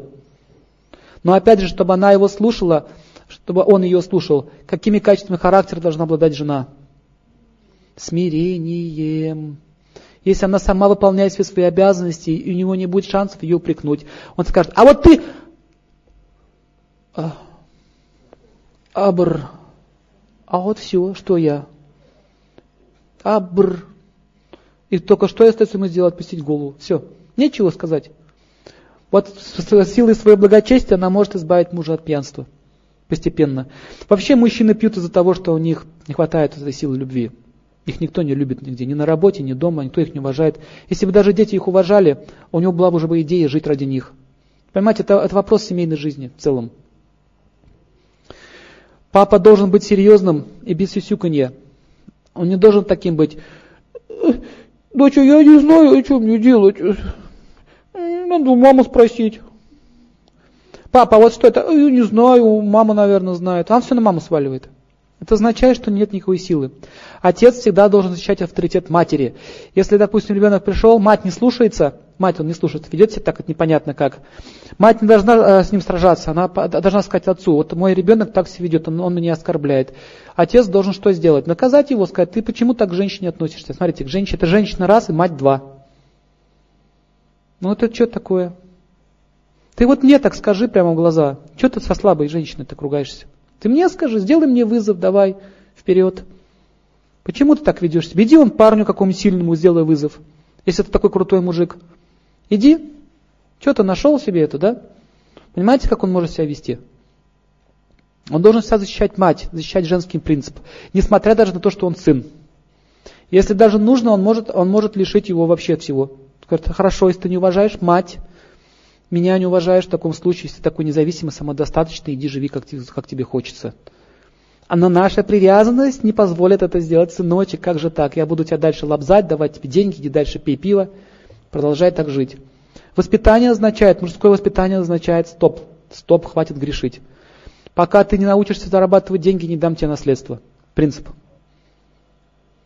Пока не научишься зарабатывать деньги. Вот построишь своими руками хоть сарай один хотя бы на даче – Тогда можешь претендовать на что-то. Это кажется сурово, но это защ... ему даст защиту ребенку. Это тоже наставник в его жизни. А каком может быть наставник, если он с ним вместе пьет? Понятно, да? Все, мужчина, отец не авторитет. Я позвонил своему другу на днях, спросил, как дела? Он с отцом вместе пьет. Говорит, нормально. Как твой отец? Да здоров, не кашляет. Что с него возьмешь? Что с него возьмешь, смотрите. Все. Отношений никаких нет. Никаких днюх рождения на ребенке, при ребенке. И без ребенка. Понимаете, у нас культура вся пьяная, вся Россия пьяная. Вот это почему-то мы, у нас все заверяется алкоголем. Праздник алкоголь, похороны алкоголь. От, что мы, мы не отметили, все алкоголь. Эта культура уже стала такая ракшасская, пьяная. Это, это пьянство уничтожит эту страну. В Фавиште Пуранах было такое предсказание, что Россия не будет существовать. Она сопьется напрочь. Да, к сожалению, так и есть. Вы пока еще не попали под это. Но дальше будет еще хуже. Если поедете туда подальше, в глубинки, вы посмотрите, деревни целые спиваются. Все, мертвые города стоят. Без оружия уничтожает страну, пьянство. Страшная вещь. Америку уничтожит разврат. Дружеские отношения. Дружеские отношения не означают совместная болтовня. Если человек болтает друг с другом, просто ля-ля, поля, это называется праджалпа на санскрите. Из-за болтовни возникают ссоры, из-за ссоры возникают конфликты и разрушение дружбы. Поэтому друг, друзья означает не тот, кто тебе льстит, это не друг, а тот, кто тебе говорит правду, без злобы. Теперь поговорим о оскорблениях родителей и наставников. Ученик не может отработать оскорбление, если он не раскаялся и не извинился. Если он оскорбляет своего наставника, это означает, кранчик знания перекрывается. У него пропадает желание уважать этого человека, и у него теряется сила слушать этого наставника. И у наставника пропадает сила его учить. В общем, оскорбление означает, человек лишается знаний. Если он оскорбляет отца, то солнечная сила э, прекращает поступать в него. И он будет неуважаем, и он не сможет добиться успеха в жизни, какой бы отец ни был. Руководитель настоящий способен управлять людьми, если он хорошо относится к отцу. Был такой э, царь Дурьотхана, вот Махабхарати, посмотрите, который затеял все это. Вы, вы видите, как он вел себя по отношению к старейшинам. И когда Юшидхира на, на поле сражения, его брат старший, пришел на ту сторону, где были враги, так получилось по истории, что и врагами стали, и выразил почтение своему отцу, своим отцам и своим дедам, они дали все ему благословение, говорят, благословляю тебя на победу, чтобы ты победил. Хотя они стояли против него. И он закричал, посмотрите, что они делают, благословляют врагов на победу. И он сказал, если бы ты коснулся и моих стоп, я тебя тоже благословил. Ты ни разу это еще не сделал. Вот там увидите, как вот нравственность и безнравственность сражались. К чему это все привело. В общем, если оскорбление отцов идет, они не получают знания. Так э, уходят родовые знания. Так медицина ушла. Вместе с бабушками и с дедушками ушла вся эта медицина, даже русская древняя медицина, она ушла, ее нет. Так ушли все другие знания. Поэтому мы все остались сиротами, без знания, без рода, без племени. В ведах описано, как только э, дети прекратят уважать своих родителей, с этого момента наступит век Кали. Я вам расскажу еще один пример. Был такой Карна, известный царь, и он учился у Парушурамы. И он, он обманул его, сказал, что он э, браман. На самом деле он был кшатрием, воином, а он учил только браманов. И он его проклял, сказал, ты забудешь, ты меня обманул, ты меня оскорбил. Ты, говорит, забудешь, и он сказал, я тебе, я тебе так бы учил, потому что ты хороший человек. Зачем ты мне соврал? Зачем ты, говорит, браманов обманываешь? И говорит, ты, говорит, забудешь знания в тот момент, когда ты будешь нуждаться в нем больше всего. И также твоя колесница увязнет. Так и получилось на поле битвы. Он попал колесо в эту, в эту в грязь. И он забыл, как вызывается астра. И все, ему снесли голову. Просто оскорбление старших, своего наставника. Дальше, Дурьотхана, как он погиб. Он никогда старших не слушал, он никогда никого не почитал. Он только руководствовался своим эгоизмом. И они все знали, что он погибнет. Все, вот все вот эти люди, которые были на его стороне, они все знали, что они проиграют. Потому что они были не дураками. И смотрите, что было. Мать ему сказала, его мать, э, его звали, ее звали Ганхари, известная царица. А когда она вышла замуж за слепого отца Дурьотханы, он был слепой от рождения, она надела себе повязку, сказала, если мой муж не видит, почему я должна видеть? И вот такую аскезу она держала. Она всю жизнь носила повязку. Тоже практически лишила себя зрения. И она еще, она таким образом накопила шакти, энергию. И когда остался последний ее сын, Дурьотхана, ее материнское сердце жалилось, остальные все погибли уже. И она позвала его к себе и говорит, сынок, послушай меня хоть раз в жизни, смотрите, хоть раз в жизни послушай меня. Может быть, ты, может, я спасу тебя. Пожалуйста, сегодня, говорит, ночью, в полнолуние, ты должен прийти ко мне абсолютно голый, не одевая на себя никакой одежды. И он, вышел. И что вы думаете? Господь в это время там был рядом. И он подошел к нему и спросил, тогда он был его двоюродным братом, там, по роли.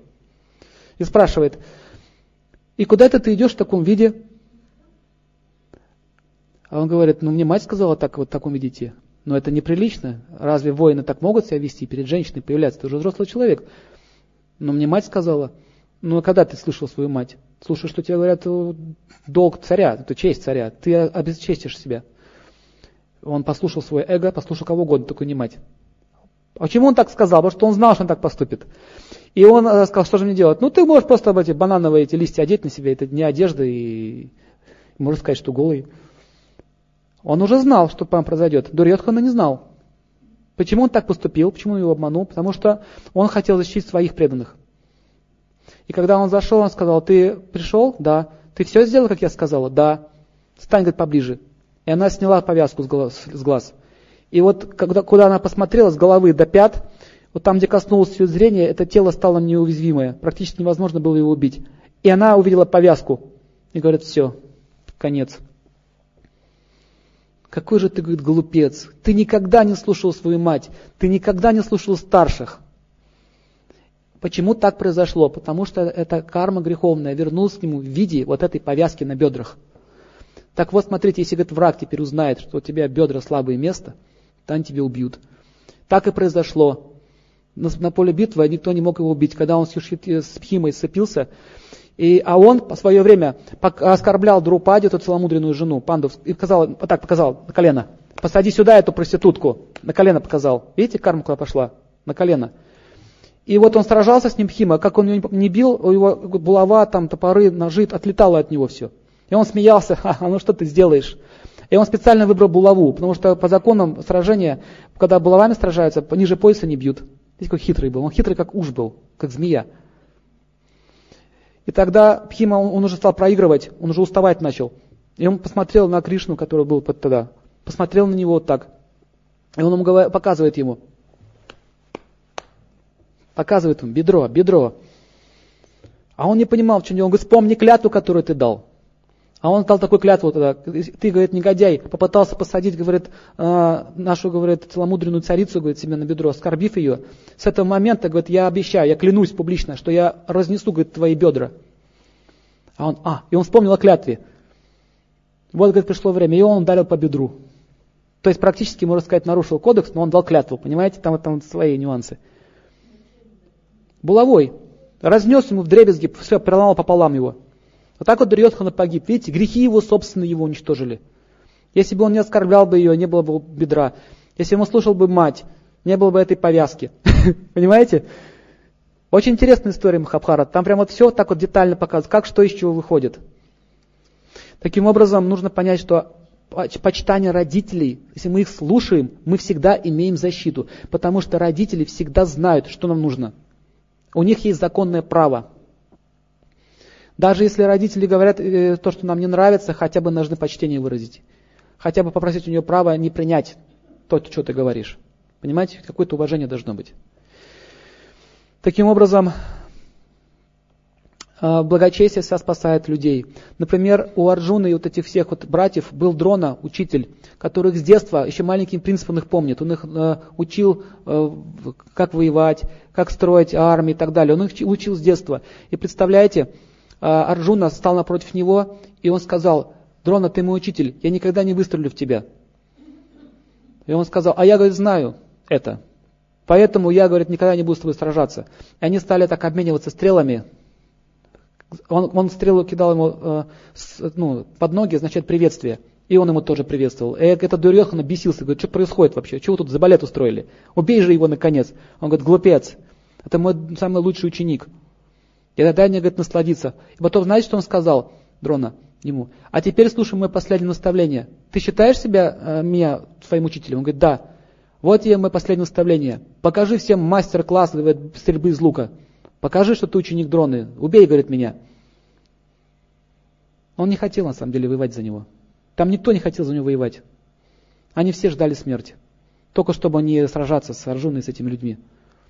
И он говорит, если ты откажешься от этого, я откажусь э, э, от тебя как от ученика. И ему пришлось это сделать.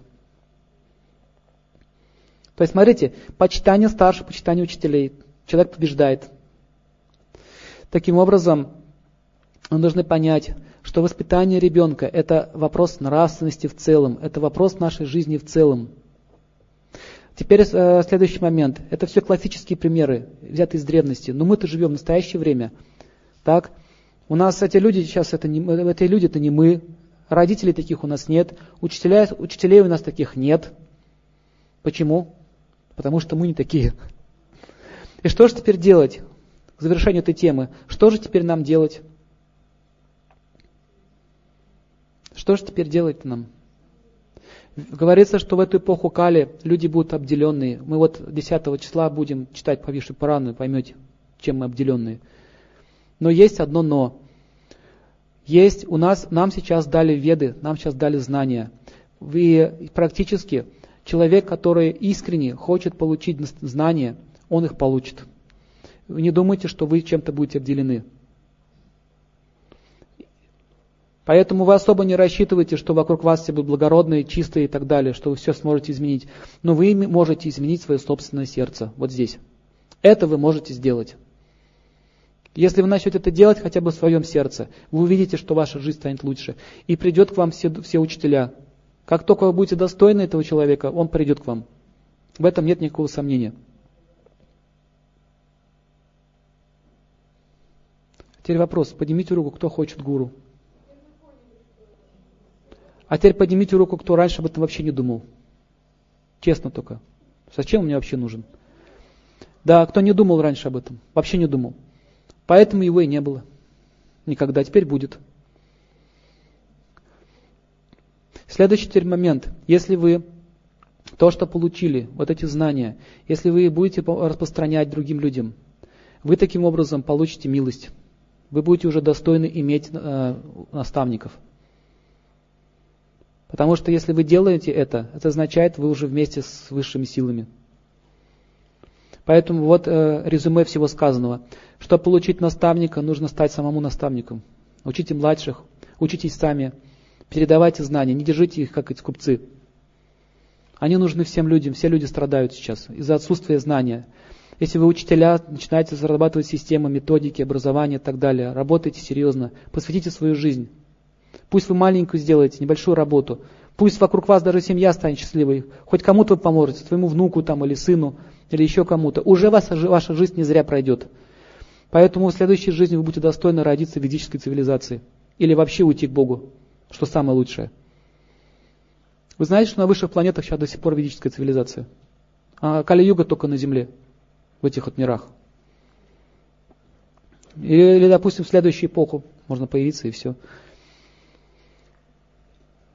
Таким образом, нужно понять, чтобы иметь таких наставников, нужно иметь качество хорошего ученика. Давайте поговорим про качество хорошего ученика. Кто скажет, первое качество? Смирение. Как же без смирения он собирается учиться? Пришел, вызов кидает. А ну-ка скажи, есть ли жизнь на Марсе? или нет. На Марсе жизнь есть. Он даже не дал ему договорить. Говорит, а я считаю, что это не так. Что тогда пришел? Как, как один человек пришел аюрведой заниматься. Через два урока он уже начал заявлять, что я все знаю, и начал совет давать своему учителю. Дальше что? Ну все, ты все знаешь. На этом обучение закончено. Как поступают люди, которые не почитают э, своих учителей? Они получают знания, но потом бьют, бьют ему по лицу. Что значит бьют ему по лицу? Они, они просто хватают его славу и не хотят отдать по назначению. Допустим, человек тебя обучил, но ты никогда не упоминаешь его имени. Говорит, я, я, я пошло. Это означает гордыня. Так вот, истинный ученик всегда прославляет своего гуру, как Арджуна представлялся на, на поле битвы. О, представься, он говорит, я Арджуна, сын, э, сын Панду, ученик Дроны. Он гордился тем, что он ученик своего гуру. Это считается достоинство. Он не говорит, что я крутой. Ну, был там у меня учитель. Какой-то. Итак, э, лицемерие, ложь, обман, желание получить знания – Запомните, если вы не сможете удовлетворить гуру, даже если вы хапнете у него знания, оно не усвоится в вашем сердце. Вы не сможете реализовать его в жизни. Если вы удовлетворили гуру, если он дает благословение, этот человек обречен на успех.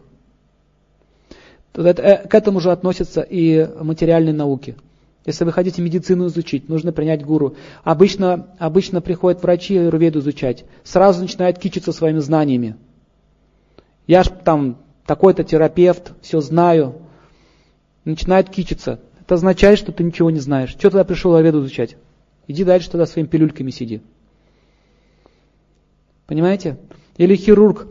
Хирург, чтобы стать хорошим хирургом, мало просто просидеть в классе и поучиться, да, там, посмотреть там видеоролики, там, слайд-шоу посмотреть и так далее. Вот, вот человек стоит перед тобой, да, вот нужно его резать, нужно его лечить.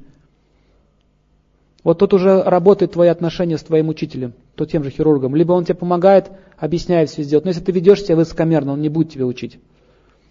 Поэтому э, вывод пишите. Чтобы получить знания, нужно научиться удовлетворить э, духовного учителя. И вообще любых учителей. Это основа, это путь. Не нужно подхалимством заниматься, нужно просто удовлетворить. Как его можно удовлетворить? Вопрос. Как его можно удовлетворить? Своей искренностью, раз, старанием, усердием, два, и отсутствием, и, и присутствием смирения, три. Ему ничего от вас больше не надо. Самая большая награда для учителя – это иметь достойных учеников. Это гордость учителя – он всегда готов, он всегда готов своих учеников выставлять, потому что ему больше нравится, как его ученики прогрессируют. Это означает, кстати, это еще из критериев, что это хороший учитель. А не только, что он, а, сиди там сзади, я буду говорить. Как вот однажды, вот Шила Прабхупада, который был здесь, ему было уже больше 70 лет, он американских вот этих юношей обучал. Вот он давал семинар, вот он сам становился рядом и говорит, садись, читай. И он давал семинар, а он сидел рядом, подсказывал ему, Говорит, молодец, молодец, молодец. Видите, он все время проталкивал своих учеников. Он, он, он делал так, чтобы они брали ответственность на себя. Поэтому ребенка, если вы будете воспитывать, нужно у него ответственность класть. Можно контролировать, помогать ему, если он ошибается, но он должен сам что-то делать.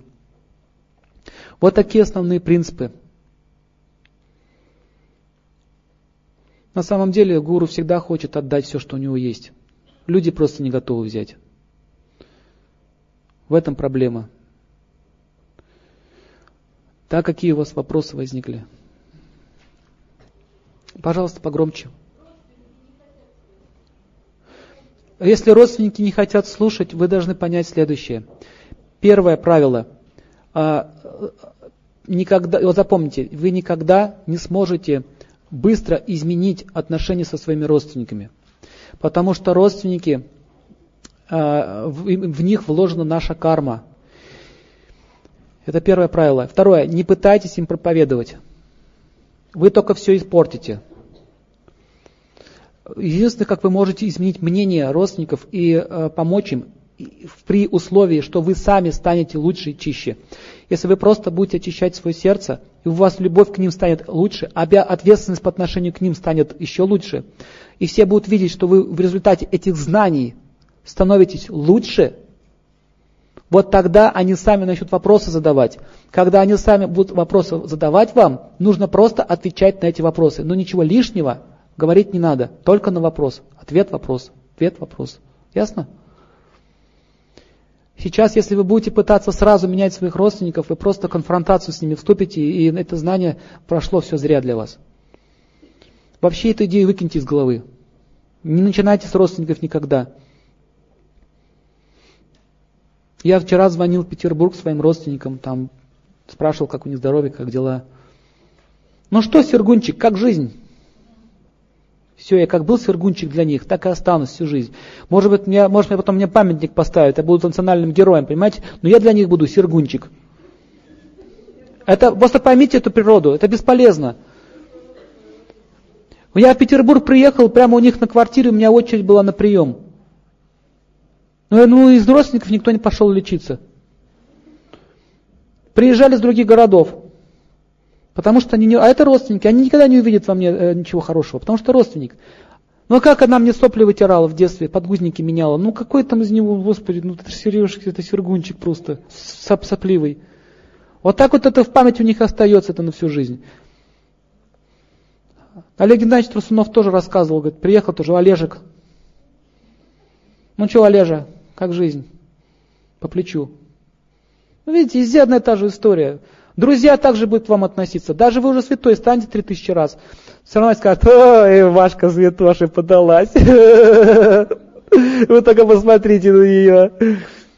Вот дает, а. Ну ладно, кончай изображать Пойдем лучше пивка хряпнем. Ну, конечно, зависть. Это и есть зависть. В чистом виде. Они видят, что происходит, но не могут сознаться в этом. Лучше всего не проповедовать им. Не надо. Оставьте их в покое. Все.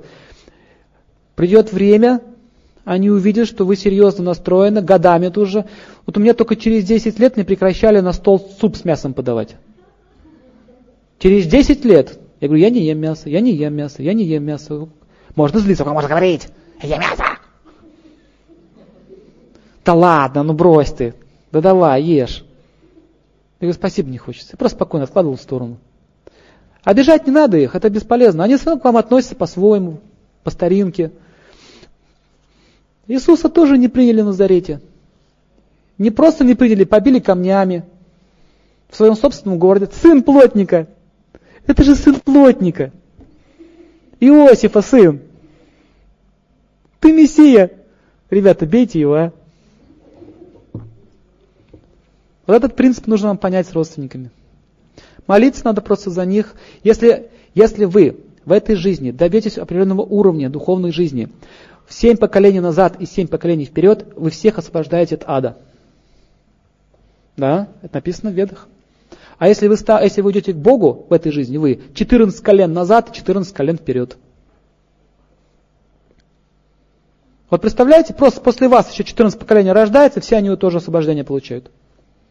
Вот неизвестно, может быть, кто-то из ваших прошлых ну, предков каким-то стал серьезным человеком, верующим. Вы вот, благодаря его милости сейчас вот получаете эти знания. Мы не знаем, что там было в прошлом. Скорее всего, так и было.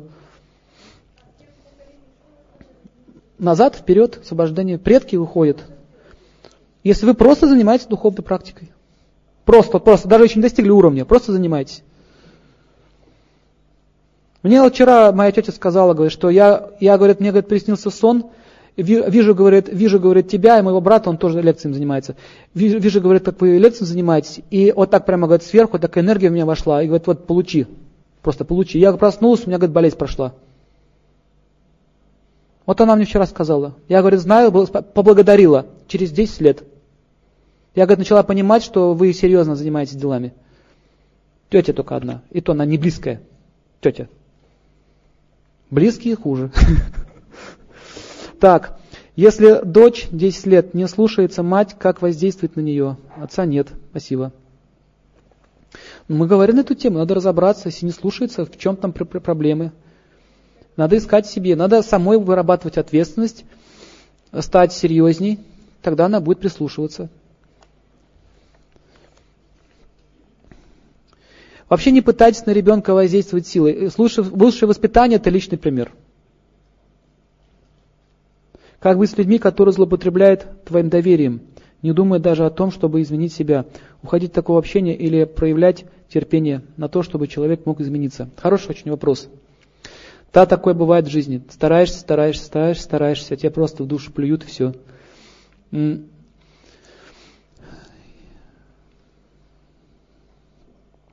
Дело в том, что когда вы что-то делаете хорошее, не нужно думать о, о вознаграждении. Запомните, чем больше вы будете служить своим родственникам, тем больше вы будете испытывать неблагодарности свой адрес. Если вы будете служить людям, люди вас не оценят. Если вы будете служить государству, государство вас выкинет. Если вы будете служить трудовой книжке, трудовая книжка вам обеспечит счастливую жизнь, в кавычках. Запомните, куда вы вкладываете свое поклонение, от, от, от, такой будет исход. Самая лучшая помощь родственникам и близким – это выполнять свои обязанности перед Всевышним, это духовный прогресс. Это самая лучшая помощь всем остальным. Ну, ну, помо- ну дадите вы им денег, ну пропьют они их, проедят, сало купят на них, на эти деньги. Скажут, мало, давай еще. Плохой ты родственник, очень плохой родственник, ты, ты, ты плохо обо мне заботишься. Мне нужно 5 килограмм сала, а не 2. Как вы ему помогаете? Какая тут благодарность может быть? Настоящая благодарность случается в том, что вы позаботились о своих душах. Поэтому не, не надо сильно привязываться к родственникам. Чем, чем меньше будете к ним привязываться, тем больше у них будет уважение к вам. Вы так их будете сближать. Чем больше вы к ним привязываетесь. Значит, э, отвязанность не означает, что вы их не любите. Просто любовь по-разному может проявляться. Ну вот было тоже у меня один период времени, там, деньги стал высылать своим родным. Я потом спросил своей сестры, что они делают на эти деньги хоть. Ну, а вино покупают, шампанское. Высылал вообще-то на лекарства. Ну да, у меня разведка есть. Спрашивается, какой смысл? Как я могу им помочь? Вот реально, реально, я занимаюсь вот медициной, да, вот столько людей уже перелечили. Я не могу своим родственникам помочь, они не могут лечиться. Сложно просто взять это, ей овес на руку поставить. Не может она там, говорит, не, не одену, это дурь. Вот как ты докажешь, что это не дурь? Лекции слушать не хотят, менять свою жизнь не хотят. Ну что теперь, всю жизнь платить им деньги, чтобы они дальше куролесили? Потом не даешь, еще обижаются. Поймите, это очень сложная карма с родственниками. Поэтому оставьте эти идеи менять своих родственников, меняйте себя. Какие еще вопросы? По отношению к друзьям тоже имейте в виду. Надо понять, кто такие друзья. Вот вы можете заметить, что через некоторое время, как только интерес у вас поменяется, друзья от вас отвернутся. Она скажет, что ты какой-то не такой, не пьешь с нами. Все, вот и вся дружба. Материальная дружба основана всегда на каких-то взаимоинтересах. Духовная дружба, она вечная. Если муж и жена вместе живут и занимаются духовной практикой, в следующей жизни они снова будут вместе. Если они не занимаются духовной практикой, они будут менять уже в этой жизни жен. У них нет стабильности. В материальных отношениях никогда нет стабильности. Запомните это. Да. Молитва, вы что же думаете? Он, мы, мы кричим, нас Бог слышит. Он наши мысли знает не имеет значения. Слух просто вы будете сильнее эту вибрацию улавливать. Есть, есть молитва в уме, есть молитва э, громкая, есть, есть отличие. Но суть одна. Так, ну давайте последний еще вопрос. Нет, не встречался. Слышал много про него. Вы должны опираться на знания и проверить, Бог он или нет. Вот вы сейчас получили знание, проверьте. Возьмите священное писание, посмотрите, что про это написано. Если вы увидите там его имени, значит это авторитетный Бог. Если там нет его имени, делайте выводы. Но, существует одно но. Если мы уже привязались, попробуйте теперь скажи, что это не так. Я сразу стану врагом народа. Поэтому я еще раз говорю, с доставниками нужно быть очень аккуратным. Если он ведет к Богу, это другой вопрос. Поэтому сейчас нет смысла говорить о Сайбабе в целом. Я говорю вообще о идее. Может, я не знаю этого человека, мне сейчас трудно сказать. Надо проверять все. Просто не разменивайте свою жизнь на легкие фокусы. Ну что? А? Смотрите, к чему ведет знание. Сразу, к чему приведет. Надо смотреть на цель, конечную цель. Агни-йога, это есть такая агни-йога, но очень замудренная. Можно все гораздо проще. В этот век эпохи Кали есть один способ. Это воспевание святых имен, господа. Все остальные практики не работают в эту эпоху.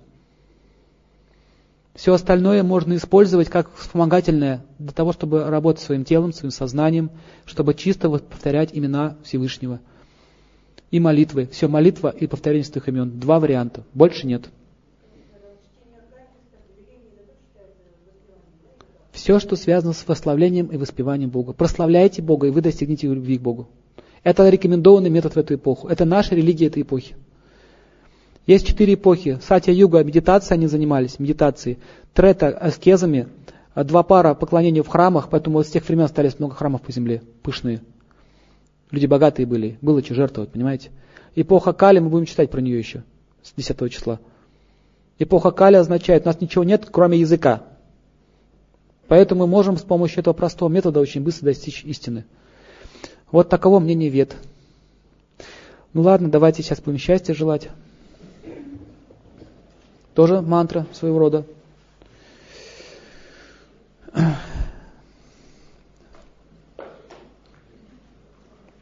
Жизнь короткая, максимум 50 лет сейчас уже жизнь. Быстро пролетает. Поэтому надо достойно ее прожить. Настоящее богатство – это богатство души. Все остальные шмотки останутся здесь. Так, сделаем вдох. Выдох. Вдох. Выдох. Я желаю всем счастья. Я желаю всем счастья. Я желаю всем счастья. Я желаю всем счастья. Я желаю всем счастья. Я желаю всем счастья. Я желаю.